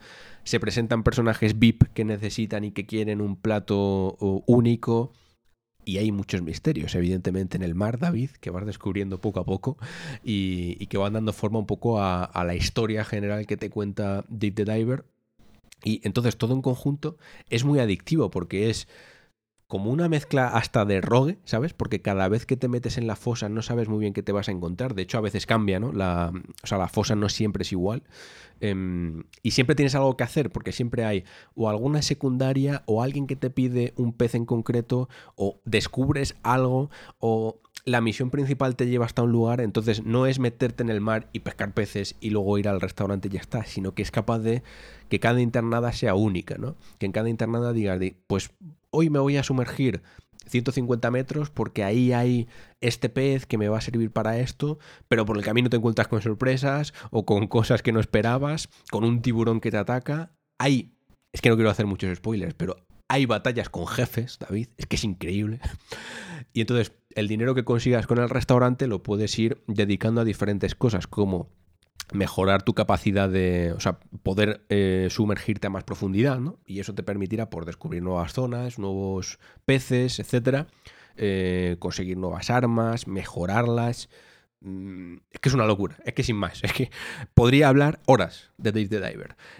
Y todo eso compacto en un pequeño juego, ¿no? De desplazamiento lateral, mmm, con pixelitos, ¿no? Muy al estilo clásico, pero que tiene un aire, un sabor, unas ideas, todo así mezclado, tan rico, tan sorprendente y tan sabroso, que sin duda alguna, para mí, de lo mejor de 2023. Es verdad que no he jugado todo, ¿no? Pero vamos, sería de esos, David, que metería tranquilamente en mi top 5, top 3 incluso de juegos del año, porque es que está todo bien, de verdad. Todo bien medidito, todo muy divertido, muy adictivo, da gusto. Qué rico. Qué rico, pues, pues, pues mira que lo tenía, lo tenía seguido, lo tenía un poco en la diana, pero me pasó un poco la que a ti, que no quise informarme mucho sobre él, no quise mm. saber más de la cuenta, de hecho hay muchas de las cosas que has comentado que no... Mil disculpas. Que no controlaba. no, no, no, no, para nada, o sea, me ha servido para para tenerle más ganas, si cabe, porque sí que sabía que manejaba un poco esta mezcla entre un Hungry Hearts Diner eh, X eh, roguelike, ¿no? Y por eso, por ahí ya me atraía. Pero, por ejemplo, no sé, cositas que has comentado, como lo de, lo de que haya presencia de jefes finales. Hostia, tú. Sí, sí, sí, que es loquísimo. Me deja un poco loco. cosa- Pues es que ganas, es una ganas. cosa loca. Ganas. ¿Qué Muy- tal se muy- juega en Switch? Se juega bien, ¿eh? Tardan, hay mucho tiempo de carga, para mi gusto. Además, ya que vivimos ya acostumbrados, yo creo, nos ha mal acostumbrado. La nueva generación, que Claro. es verdad que es un poco inexistente, porque hoy en día creo que tener una Play 5 o una Series X sirve para poco, durante estos últimos años, realmente para poco, pero sí que me ha mal acostumbrado con el tema de las cargas, ¿no? Las cargas rápidas y tal. Eh, de hecho, en control me pasa que te, te transportas y hay, y hay veces que ni, ni te enteras de que te, has teletransportado de lo rápido que es, ¿no? Sí, sí. Pues aquí no, aquí la verdad que no. Aquí, aquí tienes un ratito, ¿eh? de mirar el móvil o de irte por ahí un ratito, porque duro, duro. y algún tironcito da, pero mm, se puede jugar, porque tampoco es un juego que requiera de mucho ni, mm, ni, ni te molesta mientras juegas, ¿vale? Pero Te iba a preguntar sí que- precisamente por eso, por las cargas, porque es, es- es un problema Tarda. recurrente en Switch, pero claro, tampoco es un Mm, juego tarda. tan No es- exigente como para. No es dramático, ¿eh? Porque además, mm, o sea, te interrumpe, por ejemplo, cuando entras al, al- al mar o cuando entras al restaurante o cuando sales, pero mientras estás, digamos, jugando dentro del mar, que es como lo más activo que haces, no hay ninguna carga, ¿no? Entonces eso lo puedes hacer del tirón. Entonces, bueno, no te interrumpe ni nada de eso. No son Y las no son cargas de- extremadamente largas, ¿eh? No, no, no es jugar a Resident Evil Remake en Switch. Pues, eh, no, no, desde luego que no. O sea, no, es, no son tres minutos de carga, pero sí que es verdad que... eh, a ver si sale la Switch 2 ya o algo. Porque, Este año, este año. esto ya... este año. Yo creo que sí, yo creo que sí. Que sí, que sí. pero muy recomendado. Date the Diver, y mira, apunto otro más que no lo he jugado, pero que me pasó lo mismo co- que con Date the Diver, que es de esos que sé que me va a encantar, que es Dredge. Que no sé si lo has jugado, No. también eh, relativo al mar y a pescar, curiosamente, pero ese sé que me va a encantar y. Está y también lo voy a marítimo, ¿eh? jugar. Estoy marítimo, sí, marítimo, últimamente. y eso que a mí, fíjate, eh, no, no soy mucho, no soy muy submarino, digamos. No, no, no. Es lo que tiene Madrid, que el submarino poco. Claro, eh, poco. Claro, claro. Eh, igual es por eso, también te digo. Pero sí, sí, eh, esos dos les tengo muchas ganas. Y oye, mira, hemos hablado mucho de juegos. Desengrasamos con alguna peli, alguna serie, alguna Venga, otra cosita que por Hacemos un Venga. cambio de tercio.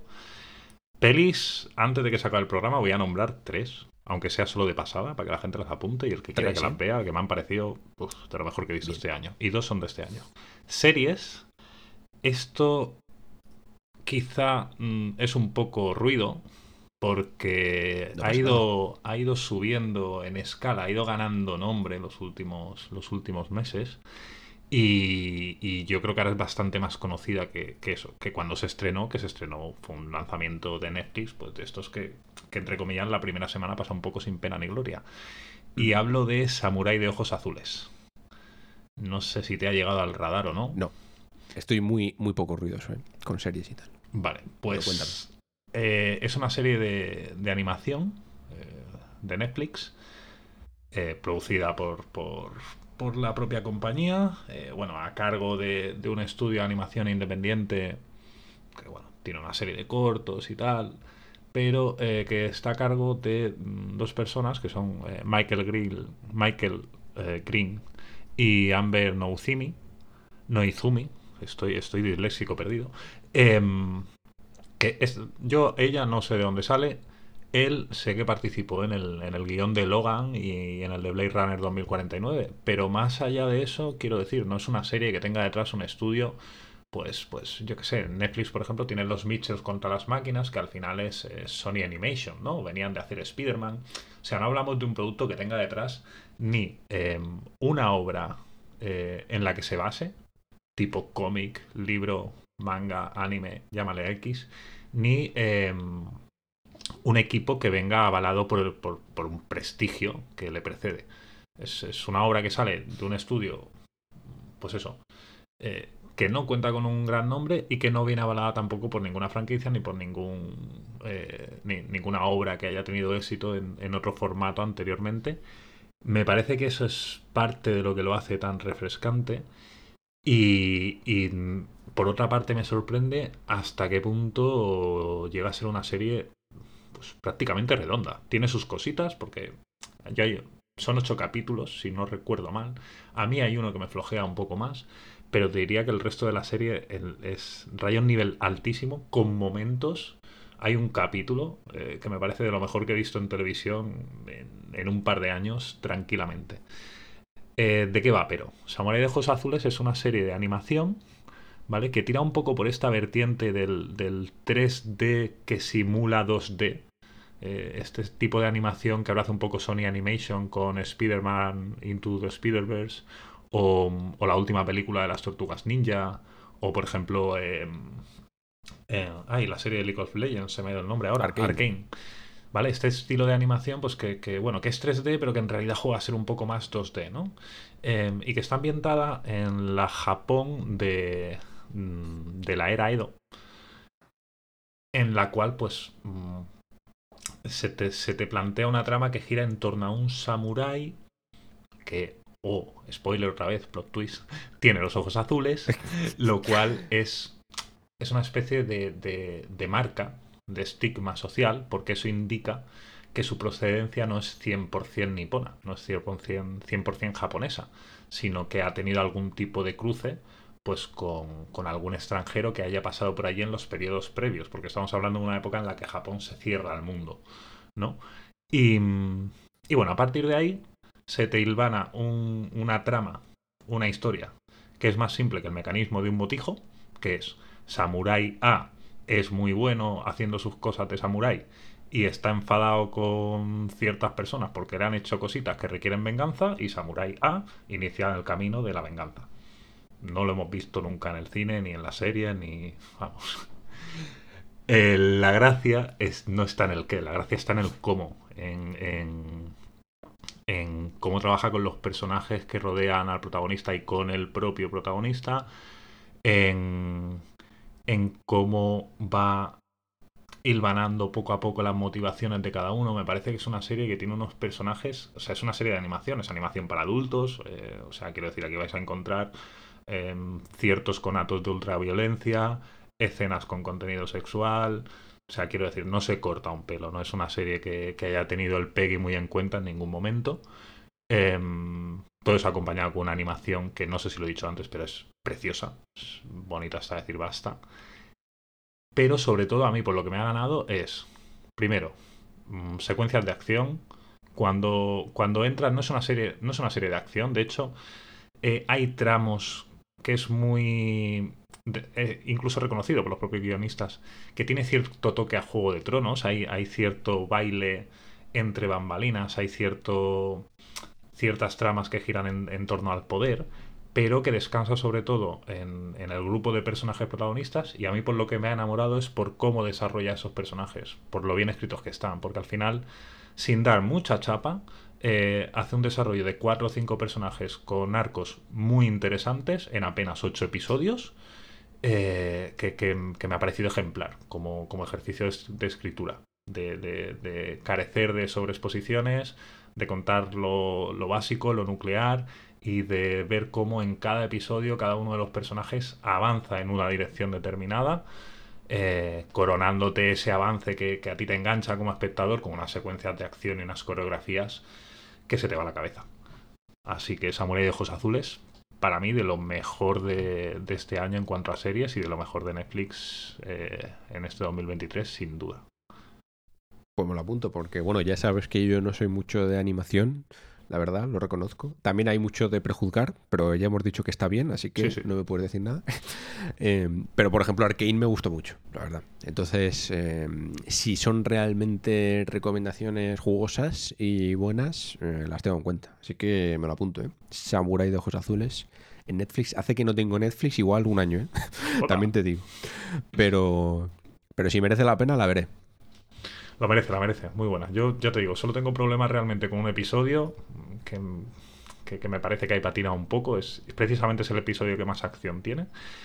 Y con un par de inserciones musicales que, bueno, hay gente aplaudiéndolas y que a mí no me hacen mucha gracia. Digamos que tiene un momento Kill Bill que es demasiado Kill Bill. Está bien que se te vean las influencias, pero tampoco tanto. Más mm. allá de eso, muy buena, muy buena. Vamos, me la, me la ventilé en dos días. De, una de esas cositas que he hecho en estas vacaciones.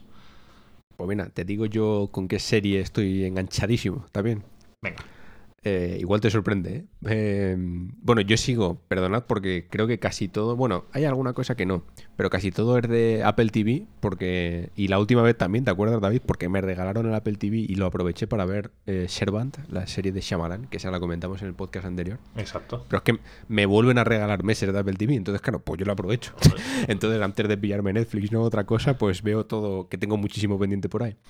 Y me he puesto con The Morning Show que no sé si la tienes ubicada la serie. Sí, sí, sí, sí. Y, no la he visto, eh. pero sé cuál es. Ojo, hay muchas cositas que me chirrían, que ahora te comentaré, pero enganchadísimo perdido, ¿eh? O sea, de hecho ayer me terminé la primera temporada y es lo típico que me vi el último capítulo de la primera y me tuve que ver después el primero de la segunda. O sea, no podía no hacerlo, ¿sabes? Eh, era una necesidad biológica que tenía. Eh, y pocas veces me pasa, ¿eh? Porque, o sea, a mí me gusta ver series y, y tal, pero suelo tomármelas más con calma. De hecho, las suelo dejar generalmente para, yo qué sé, cuando las comidas, ¿no? Las cenas, incluso a veces, ¿no? Pero esta sí, esta incluso activamente, en vez de ponerme a jugar, por ejemplo, me he puesto a verla y, me está gustando. Para el que no la tenga ahí en la cabeza, es una de las originales de Apple em, que va, como su propio nombre indica, de un morning show, de un matinal de televisión, vaya, el, típico programa de estos que echan por, por las mañanas en las televisiones públicas. Una Ana Rosa. Mm, el de Ana Rosa, por ejemplo, sí. Em, y digamos que no voy a hacer mucho spoiler, ¿vale? Pero eh, es un programa en Estados Unidos eh, donde las dos grandes estrellas de ese programa son los personajes que interpretan eh, Jennifer Aniston y Steve Carrell que hacen pues esa pareja ¿no? de, de presentadores súper famosos em, por las mañanas con mucho poder ¿no? en sus televisiones, en sus empresas porque genera mucho dinero. ¿no? Em, pero pasa una movida, ¿vale? No voy a hacer mucho spoiler, pasa una movida, em, el personaje de Steve Carrell tiene que dejar el programa de forma inmediata y pues ahí se van sucediendo cosas, ¿vale? Es que tampoco quiero hacer mucho spoiler porque aunque es muy predecible y creo que ellos mismos creo que no la han sabido vender para que los primeros capítulos eh, no sean extremadamente predecibles, ¿vale? Lo voy a dejar ahí.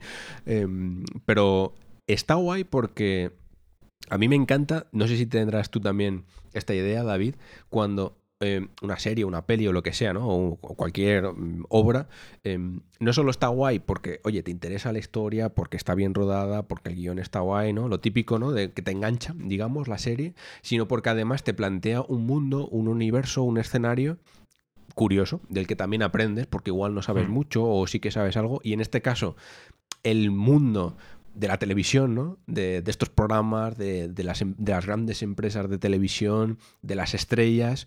Es como muy jugoso, ¿no? A mí me gusta. Pasa un poco como es Succession, ¿no? Que también mm. lo comentamos en el último mm, programa, que no solo es tanto la serie, sino la atmósfera, ¿no? El, lo que rodea, ¿no? el contexto, como, como enriquece el contexto.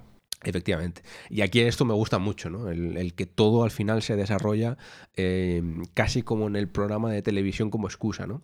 Aunque es una parte muy importante, ¿vale? Em, y la verdad es que me ha enganchado, me, ha gustado mucho. No te diría que es una serie como Succession, ¿no?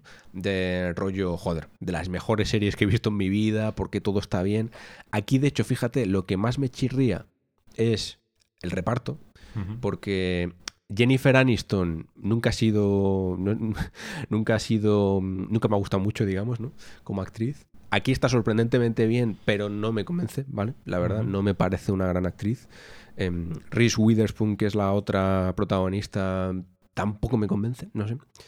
Y luego Steve Carrell, yo lo siento mucho, todo mi amor para The Office y otras muchas cosas que ha hecho, pero como actor dramático, lo siento, pero tampoco me convence, ¿vale? Ostras, me partes el corazón ahora mismo. ¿eh? Eh, lo siento, a mí no me convencen.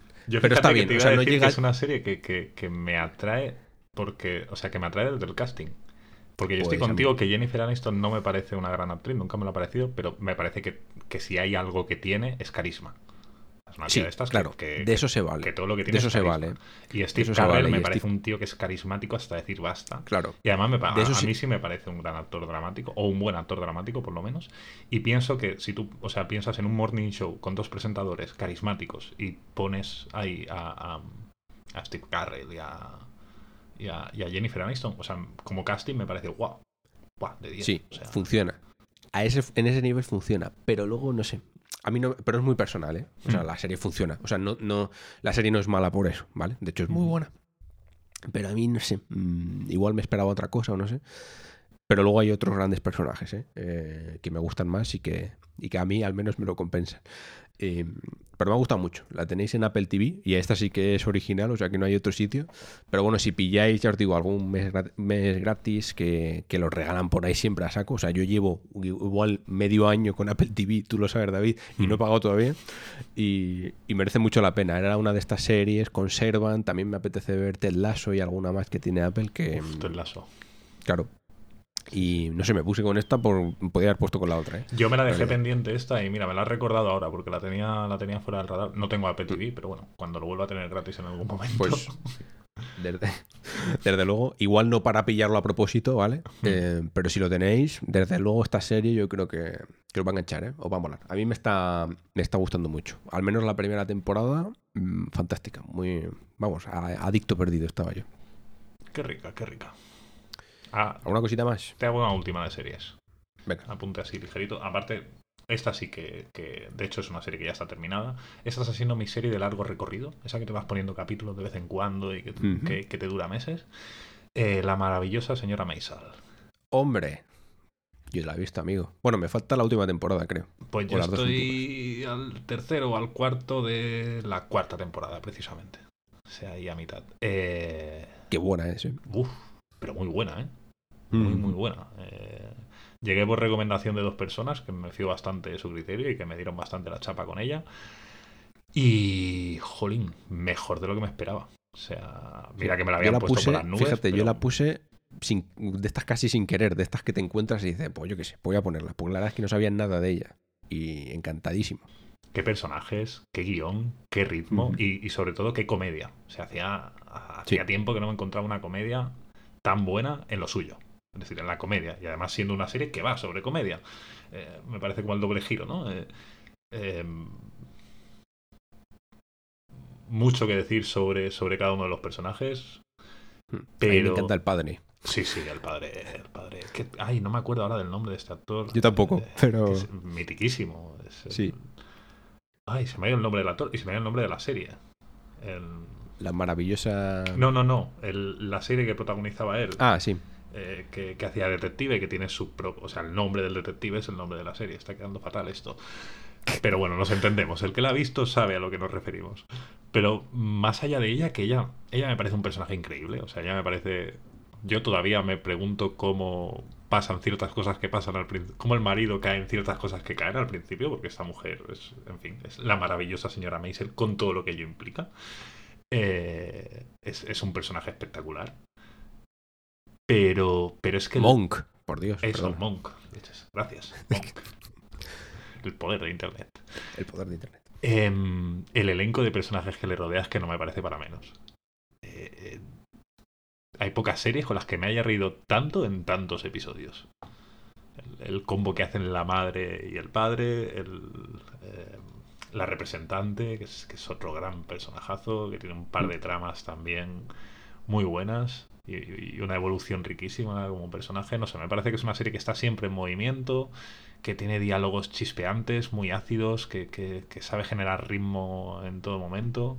Y es una serie de estas largas, que, que, bueno, que ya están cerradas, pero que se consume muy, muy a gusto, porque además me parece muy regular. O sea, hay series en las que notas más los bajones entre temporadas, y a mí esta es una serie que me parece que más o menos mantiene el mismo nivel desde el inicio.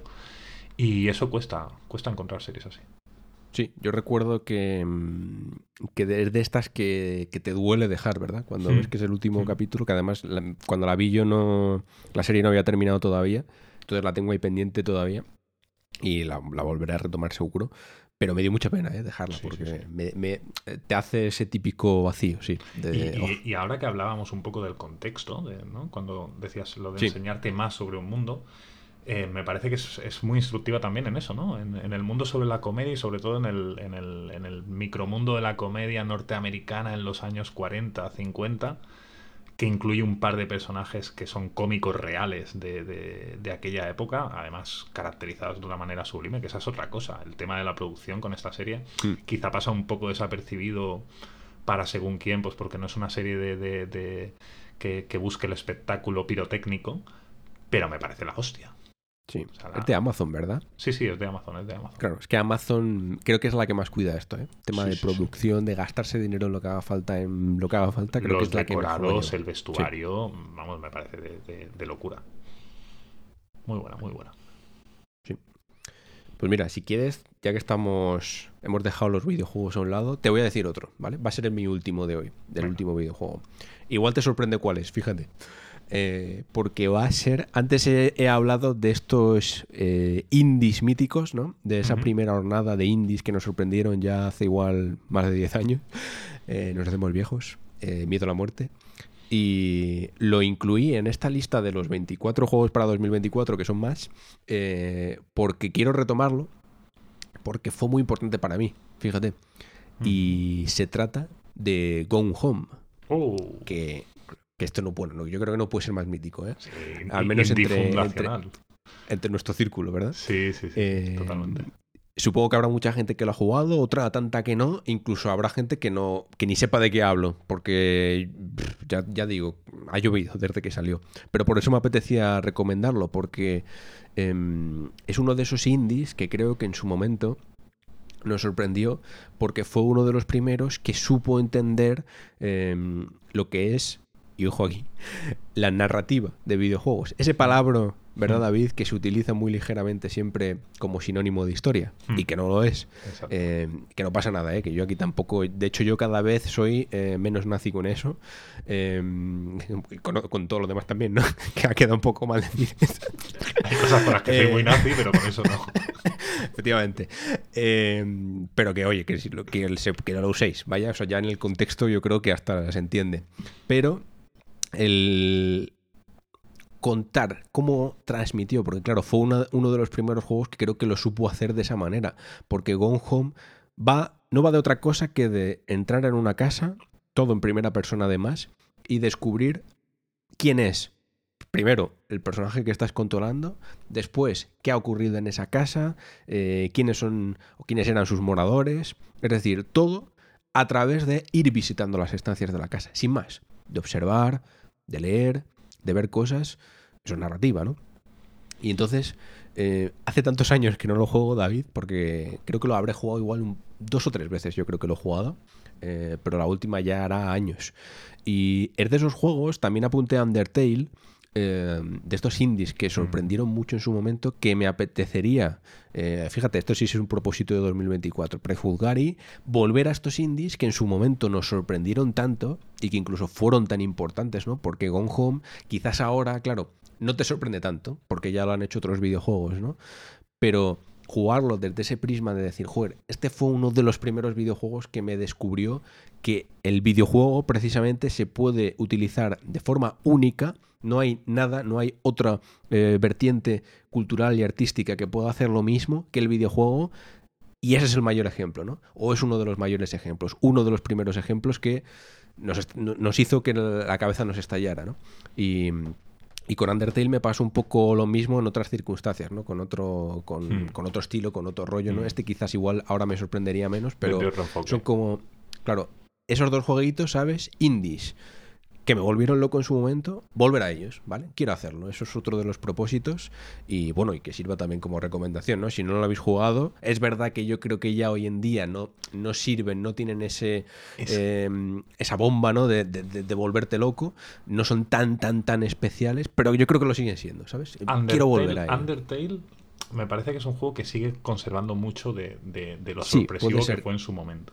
Puede pero ser más que Home, sí. Me parece súper interesante porque es un juego tan fundacional, es un juego tan jodidamente influyente hmm. que, que claro, una persona que, bueno, que a lo mejor tenga un recorrido vital en el mundo del videojuego de hace siete años o, no o, menos, pues con Home, hostia, ¿de qué año es? Eh, no sé, pero más de 10 años debe tener. Hace 10 seguro, como mínimo.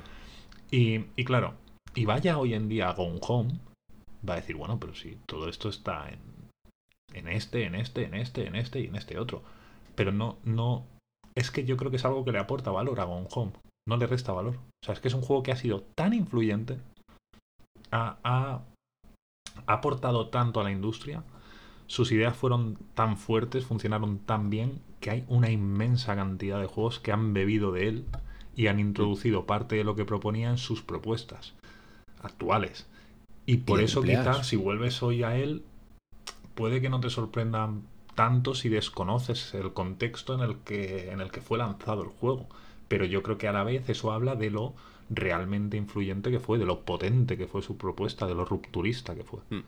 Te lo compro, fíjate. Muy recomendable, Gonjo. Tengo ganas, ¿eh? De volver. De hecho, mira, te lo lanzo también a ti, David, por si te sirve, para a lo largo del año tenerlo también ahí en mente para volver a él. Sí, sí, sí, sí, porque yo hace mucho también que no juego a un home. Y, mola, esos momentos, volver. Esos momentos en los que los indies no solo eran copias de Dark Souls, sino que influían en, el, en los eh, lanzamientos de Triple S. Exacto. Exacto. Yo, mira, uno, de mis de mis indies de ese estilo favoritos, What Remains of Edith Finch, es que es un juego que directamente no existiría sin Gone Home.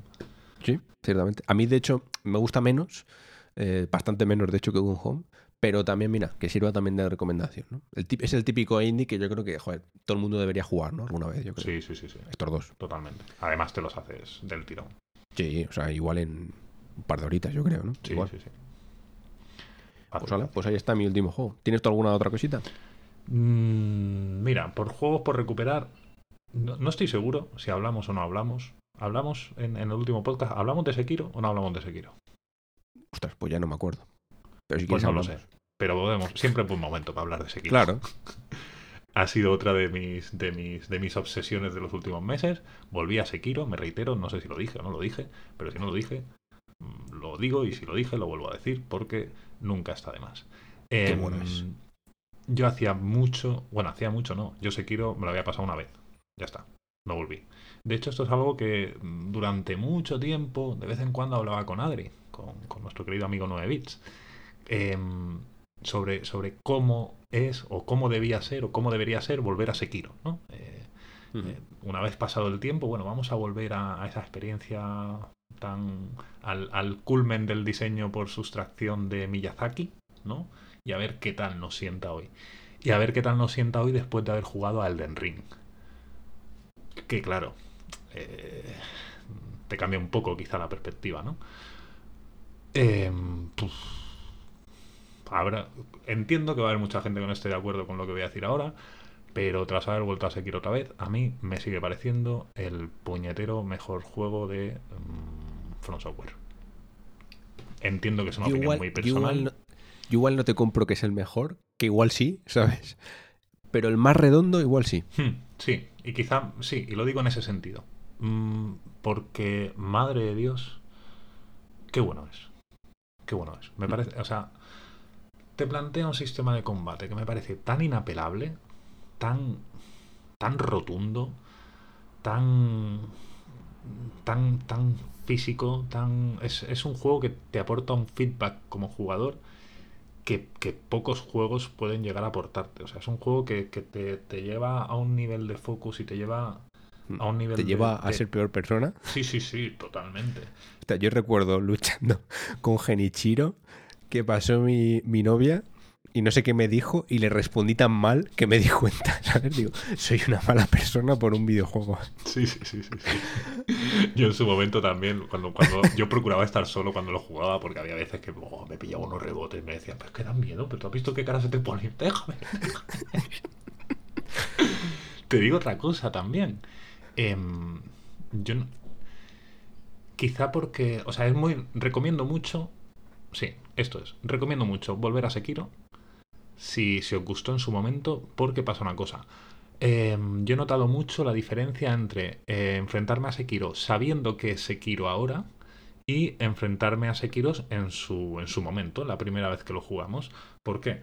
¿Qué nos pasó en su momento? Que todos veníamos de, de, pues de jugar a los videojuegos anteriores de From Software y Sekiro, esto es algo que se habló mucho en su momento, no descubro nada, eh, juega totalmente a subvertir las expectativas del jugador en tanto a lo que te pide, en cuanto a la acción, ¿no? eh, aquello tan famoso que hablamos tanto de eh, pulsas X y el muñeco, en vez de irse para atrás, se va hacia, la, hacia adelante, porque el juego te está pidiendo que te enfrentes al combate, que vayas a buscar al enemigo, no que lo esquives e intentes evadirlo para usar algún tipo de estrategia. No, no, el juego te está proponiendo un camino y te está pidiendo que vayas a por él, que atosigues a tu rival y, que busques darle muerte de la forma más rápida posible Em, que es todo lo contrario a lo que te pedían los videojuegos anteriores de From Software, que te pedían que fueras cauteloso, que tuvieras cuidado, que, estuvieras alerta, ¿no? Eh, claro, cuando tú enfrentas Sekiro, cuando tú vuelves a Sekiro ahora, tú ya sabes eso, tú ya sabes cómo es el juego. Y parece mentira, pero eso facilita enormemente las cosas, ¿eh? Em, de hecho, eh, estaba lo de la campanilla. Había un, un, templo en el que tocar una campana Em, para que eh, los enemigos subieran el nivel de dificultad, hacían más daño y tal, y no sé qué. Bueno, esta segunda vuelta me la he hecho tan engorilado que me fui allí al templo, toqué la campana del tirón. Y, y, la he disfrutado, pero como un animal. Mm, me parece, me parece un juego redondísimo, sobre todo por, eso, porque al final em, lo, que busca From Software ahí, ese, transmitirte lo que es el choque de espadas, ese transmitirte lo que es el, shinobi, esa acción tan visceral, tan, tan enérgica, tan inmediata, eh, lo plasma de una forma que me parece inapelable. O sea, que, al final le he vuelto a meter 40 o 50 horas y he disfrutado de cada puñetero combate porque, porque es que es muy disfrutón, es que no te cansas de, blandir la, la katana del amigo Genichiro. Eh, Genichiro, eh, Sekiro. Bueno, Genichiro, Genichiro. Ya, llamé al, colega este del control, le, llamé por teléfono y todo, porque él justo se había puesto con Sekiro en su momento. Una experiencia muy curiosa también para comentar, porque enfocó el juego de una forma un tanto particular y acabó hasta las narices. Pero que me fui ahí al Genichiro, me hizo la segunda. Bueno, yo estaba ahí, el, que me creía el dios de los videojuegos ese día, por teléfono y todo. ¿Ya has hecho ¿Ya has hecho Genichiro? Porque justamente habíamos hablado antes. Digo, chaval, a la segunda, vete a la mierda, no sé qué. Este estaba en, en, momento, momento tirar mandos a la pantalla, porque era la primera vez que lo jugaba. Eh, y eso, muy recomendable volver a Sekiro si os gustó. Eh, creo que la segunda vuelta de Sekiro es mucho más agradecida de lo que uno se puede esperar. Pues mira, propósito. De otro propósito de 2024. Me gusta. Em, fíjate, yo em, no, no, los comparo, ¿eh? pero de estos juegos que creo que todos pensábamos cuando salió Sekiro y Death Stranding, que es el que quería comentar también, mm. eh, todos pensábamos, fíjate, decíamos, de hecho recuerdo decirlo en el MG Podcast contigo, David, eh, joder, la cantidad de indies y de juegos que van a copiar a Sekiro y a Death Stranding. Prepárate, ¿sabes? Para la cantidad de juegos que van a usar el, sistema este, ¿no? De, de parries y tal, mm. y la cantidad de juegos de, correos que va a haber. Mm. Y luego no hubo ninguno. ¿Por qué? y ahí está la clave por lo difícil que son hacer estos juegos bien, por lo yo, creo, ¿eh? o es mi teoría, ¿no? Por lo complicado que es realmente plantear algo así y que funcione o que llegue a ser comercialmente viable, ¿no? Incluso. Es verdad que estamos hablando de, dos figuras o dos empresas con un poder enorme, ¿no? Que no podrían compararse a ningún otro estudio independiente. Pero son esas propuestas, fíjate, las que creo que con el tiempo ganan valor. Porque de Sekiro yo le criticaba ciertas cosas, y se las puedo seguir criticando, ¿no? Pero con el paso de los años, te digo, joder, es que seguramente, o casi al 100%, es el juego más redondo de Front Software. De Death Stranding también puedes criticar cosas, pero qué especial es, ¿no? Y, no sé, fíjate. Totalmente, totalmente. Por si sirve también de recomendación, en, o sea, de Sekiro, el único indie que se me ocurre que, que ha buscado implementar algo similar y lo ha hecho con acierto es Sifu. Es cierto, no. El único pero uno. Sí, sí, sí, sí. Y, ya, ya, ha llovido, ¿eh? 2017 o por ahí. no, no, más tarde, 2018 creo. No sé, pero no sé. que ha llovido. Pues oye, vamos cerrando. Querías comentar tu películas, ¿no? No querría dejarte yo a ti sin, sin decir porque o en otro momento te hubiese dicho, bueno, para el próximo podcast lo comentamos, que también lo podemos comentar en otro podcast, pero como no sé cuándo va a ser, sí, sí, si quieres David, mejor lo, sueltas y así lo dejamos. Te, tiro tres. Eh, Monster, de Corea. Ay, no la he visto. Uf, pues Está guay, ¿no? Sí, sí, sí. Buenísima. Eh, historia que gira en torno a una madre em, que cría a su hijo en, solitario, familia monoparental, y que gira en torno a tres personajes. La madre, el crío, un profesor y una serie de sucesos que, acontecen en la escuela y que, bueno, que llevan a estar preocupada la madre y que juega un poco a, a, hacerte la de, la de Rasomón, la de, de, Akira Kurosawa, ¿no? De jugar con las perspectivas de los personajes para ir montando una historia que al final tú encajas en tu cabeza. Buenísima, de lo mejor de este año para mí. Em, la siguiente sería eh, Past Lives, em, Vidas Pasadas, de Celine Song, una directora americana, pero creo que es medio coreana. Pues, la producción creo que es americana. Ella no sé si es coreana criada en Estados Unidos o, algo por el estilo. Pero bueno, es una película que gira en torno precisamente a una chica coreana que tiene que, que por X motivos, emigra a, Estados Unidos. Y, volvemos a un poco a lo de antes, lo que decíamos con Samurai de Ojos Azules, que es una historia en, apariencia simple, o sea, es eh, dos personas que se conocen desde pequeñitos, que están llamados a ser pareja, que son mejores amigos, que por X motivos se separan y sus vidas en un momento dado eh, vuelven a cruzarse, pero cuando ya cada uno em, ha, montado su vida, ha, establecido pues su matrimonio, su, su, plan de futuro, su y juega un poco con esa idea constantemente, ¿no? De lo que pudo ser, eh, lo que es o lo que será y de, mezclar esas dos culturas, la cultura coreana con la americana, que, son como muy antagónicas. Y es, un, es una película mm, más de desamor que de amor, pero afrontada desde un punto de vista muy natural, con ciertos toques de humor negro muy bien llevados. Eh, no sé, es una película muy introspectiva que en apariencia puede parecer pesada, pero que al final se, es, es muy liviana, porque sabe construir muy bien la historia, sabe tener ritmo y, sabe golpear cuando toca. Eh, también es de este año y también me parece de, lo mejor que he visto este año en el cine. Que si nos ponemos a estar al día, quizá ha estado más al día incluso en el cine que en los videojuegos. Bueno, así se ha dado. Y... Esta era Fast Lives, ¿verdad? Sí.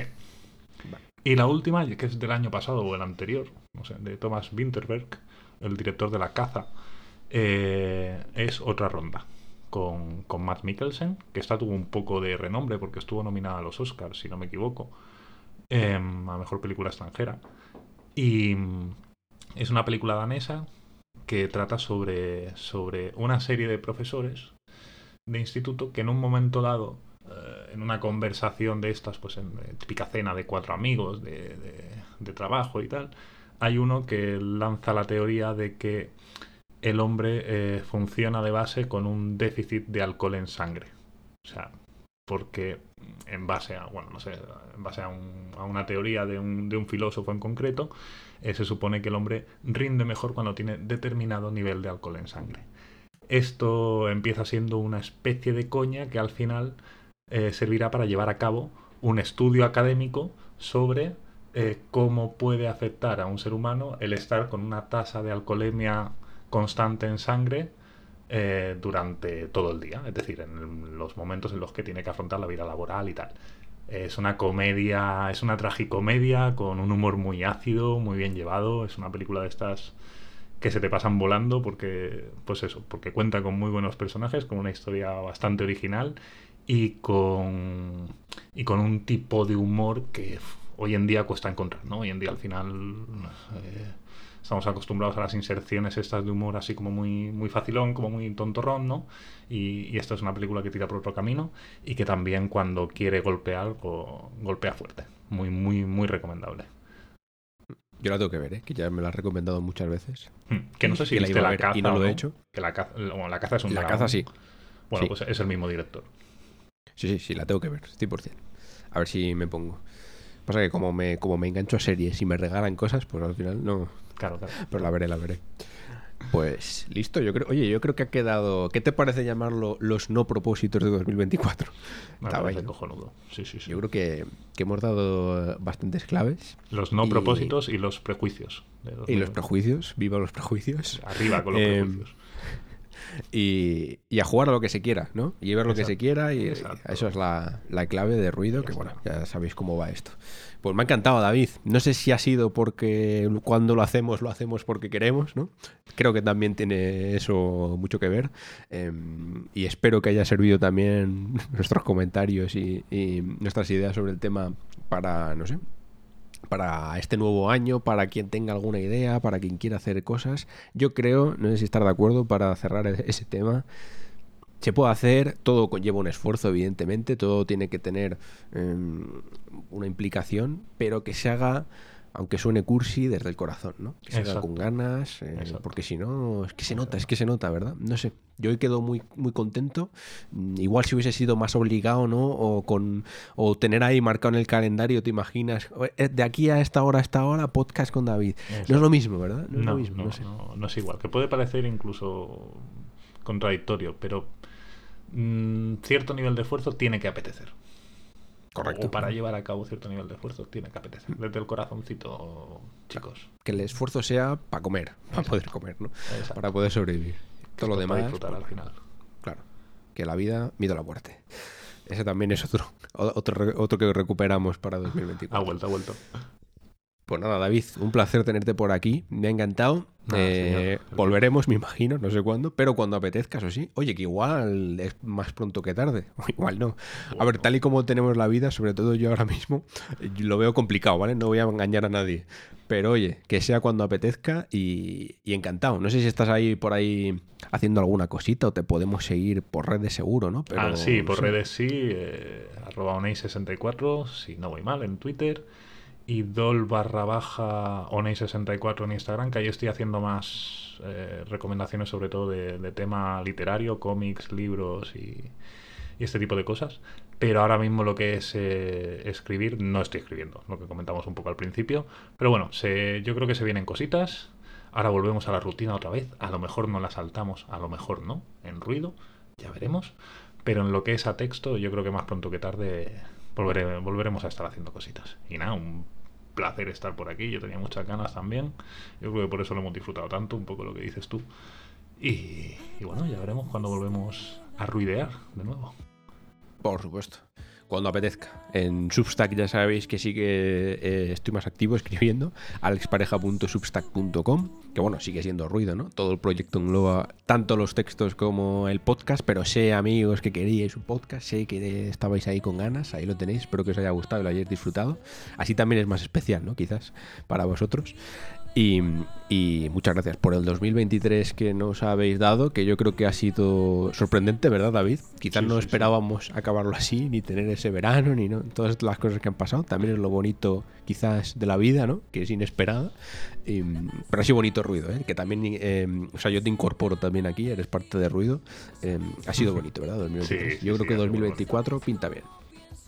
Totalmente, totalmente. Ya con ruido establecido y sonando como debe.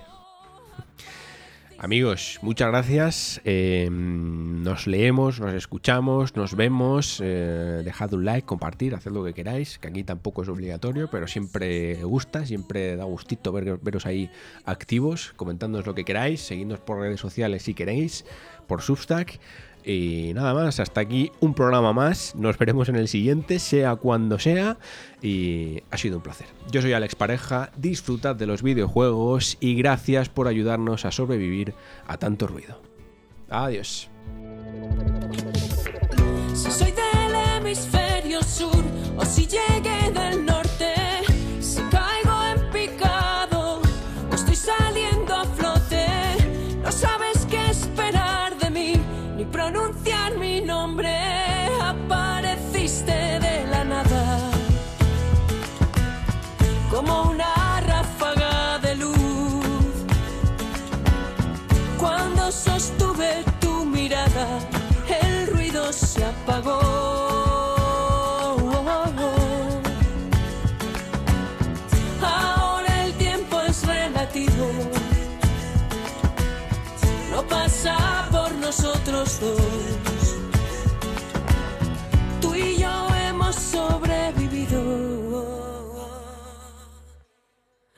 tanto ruido.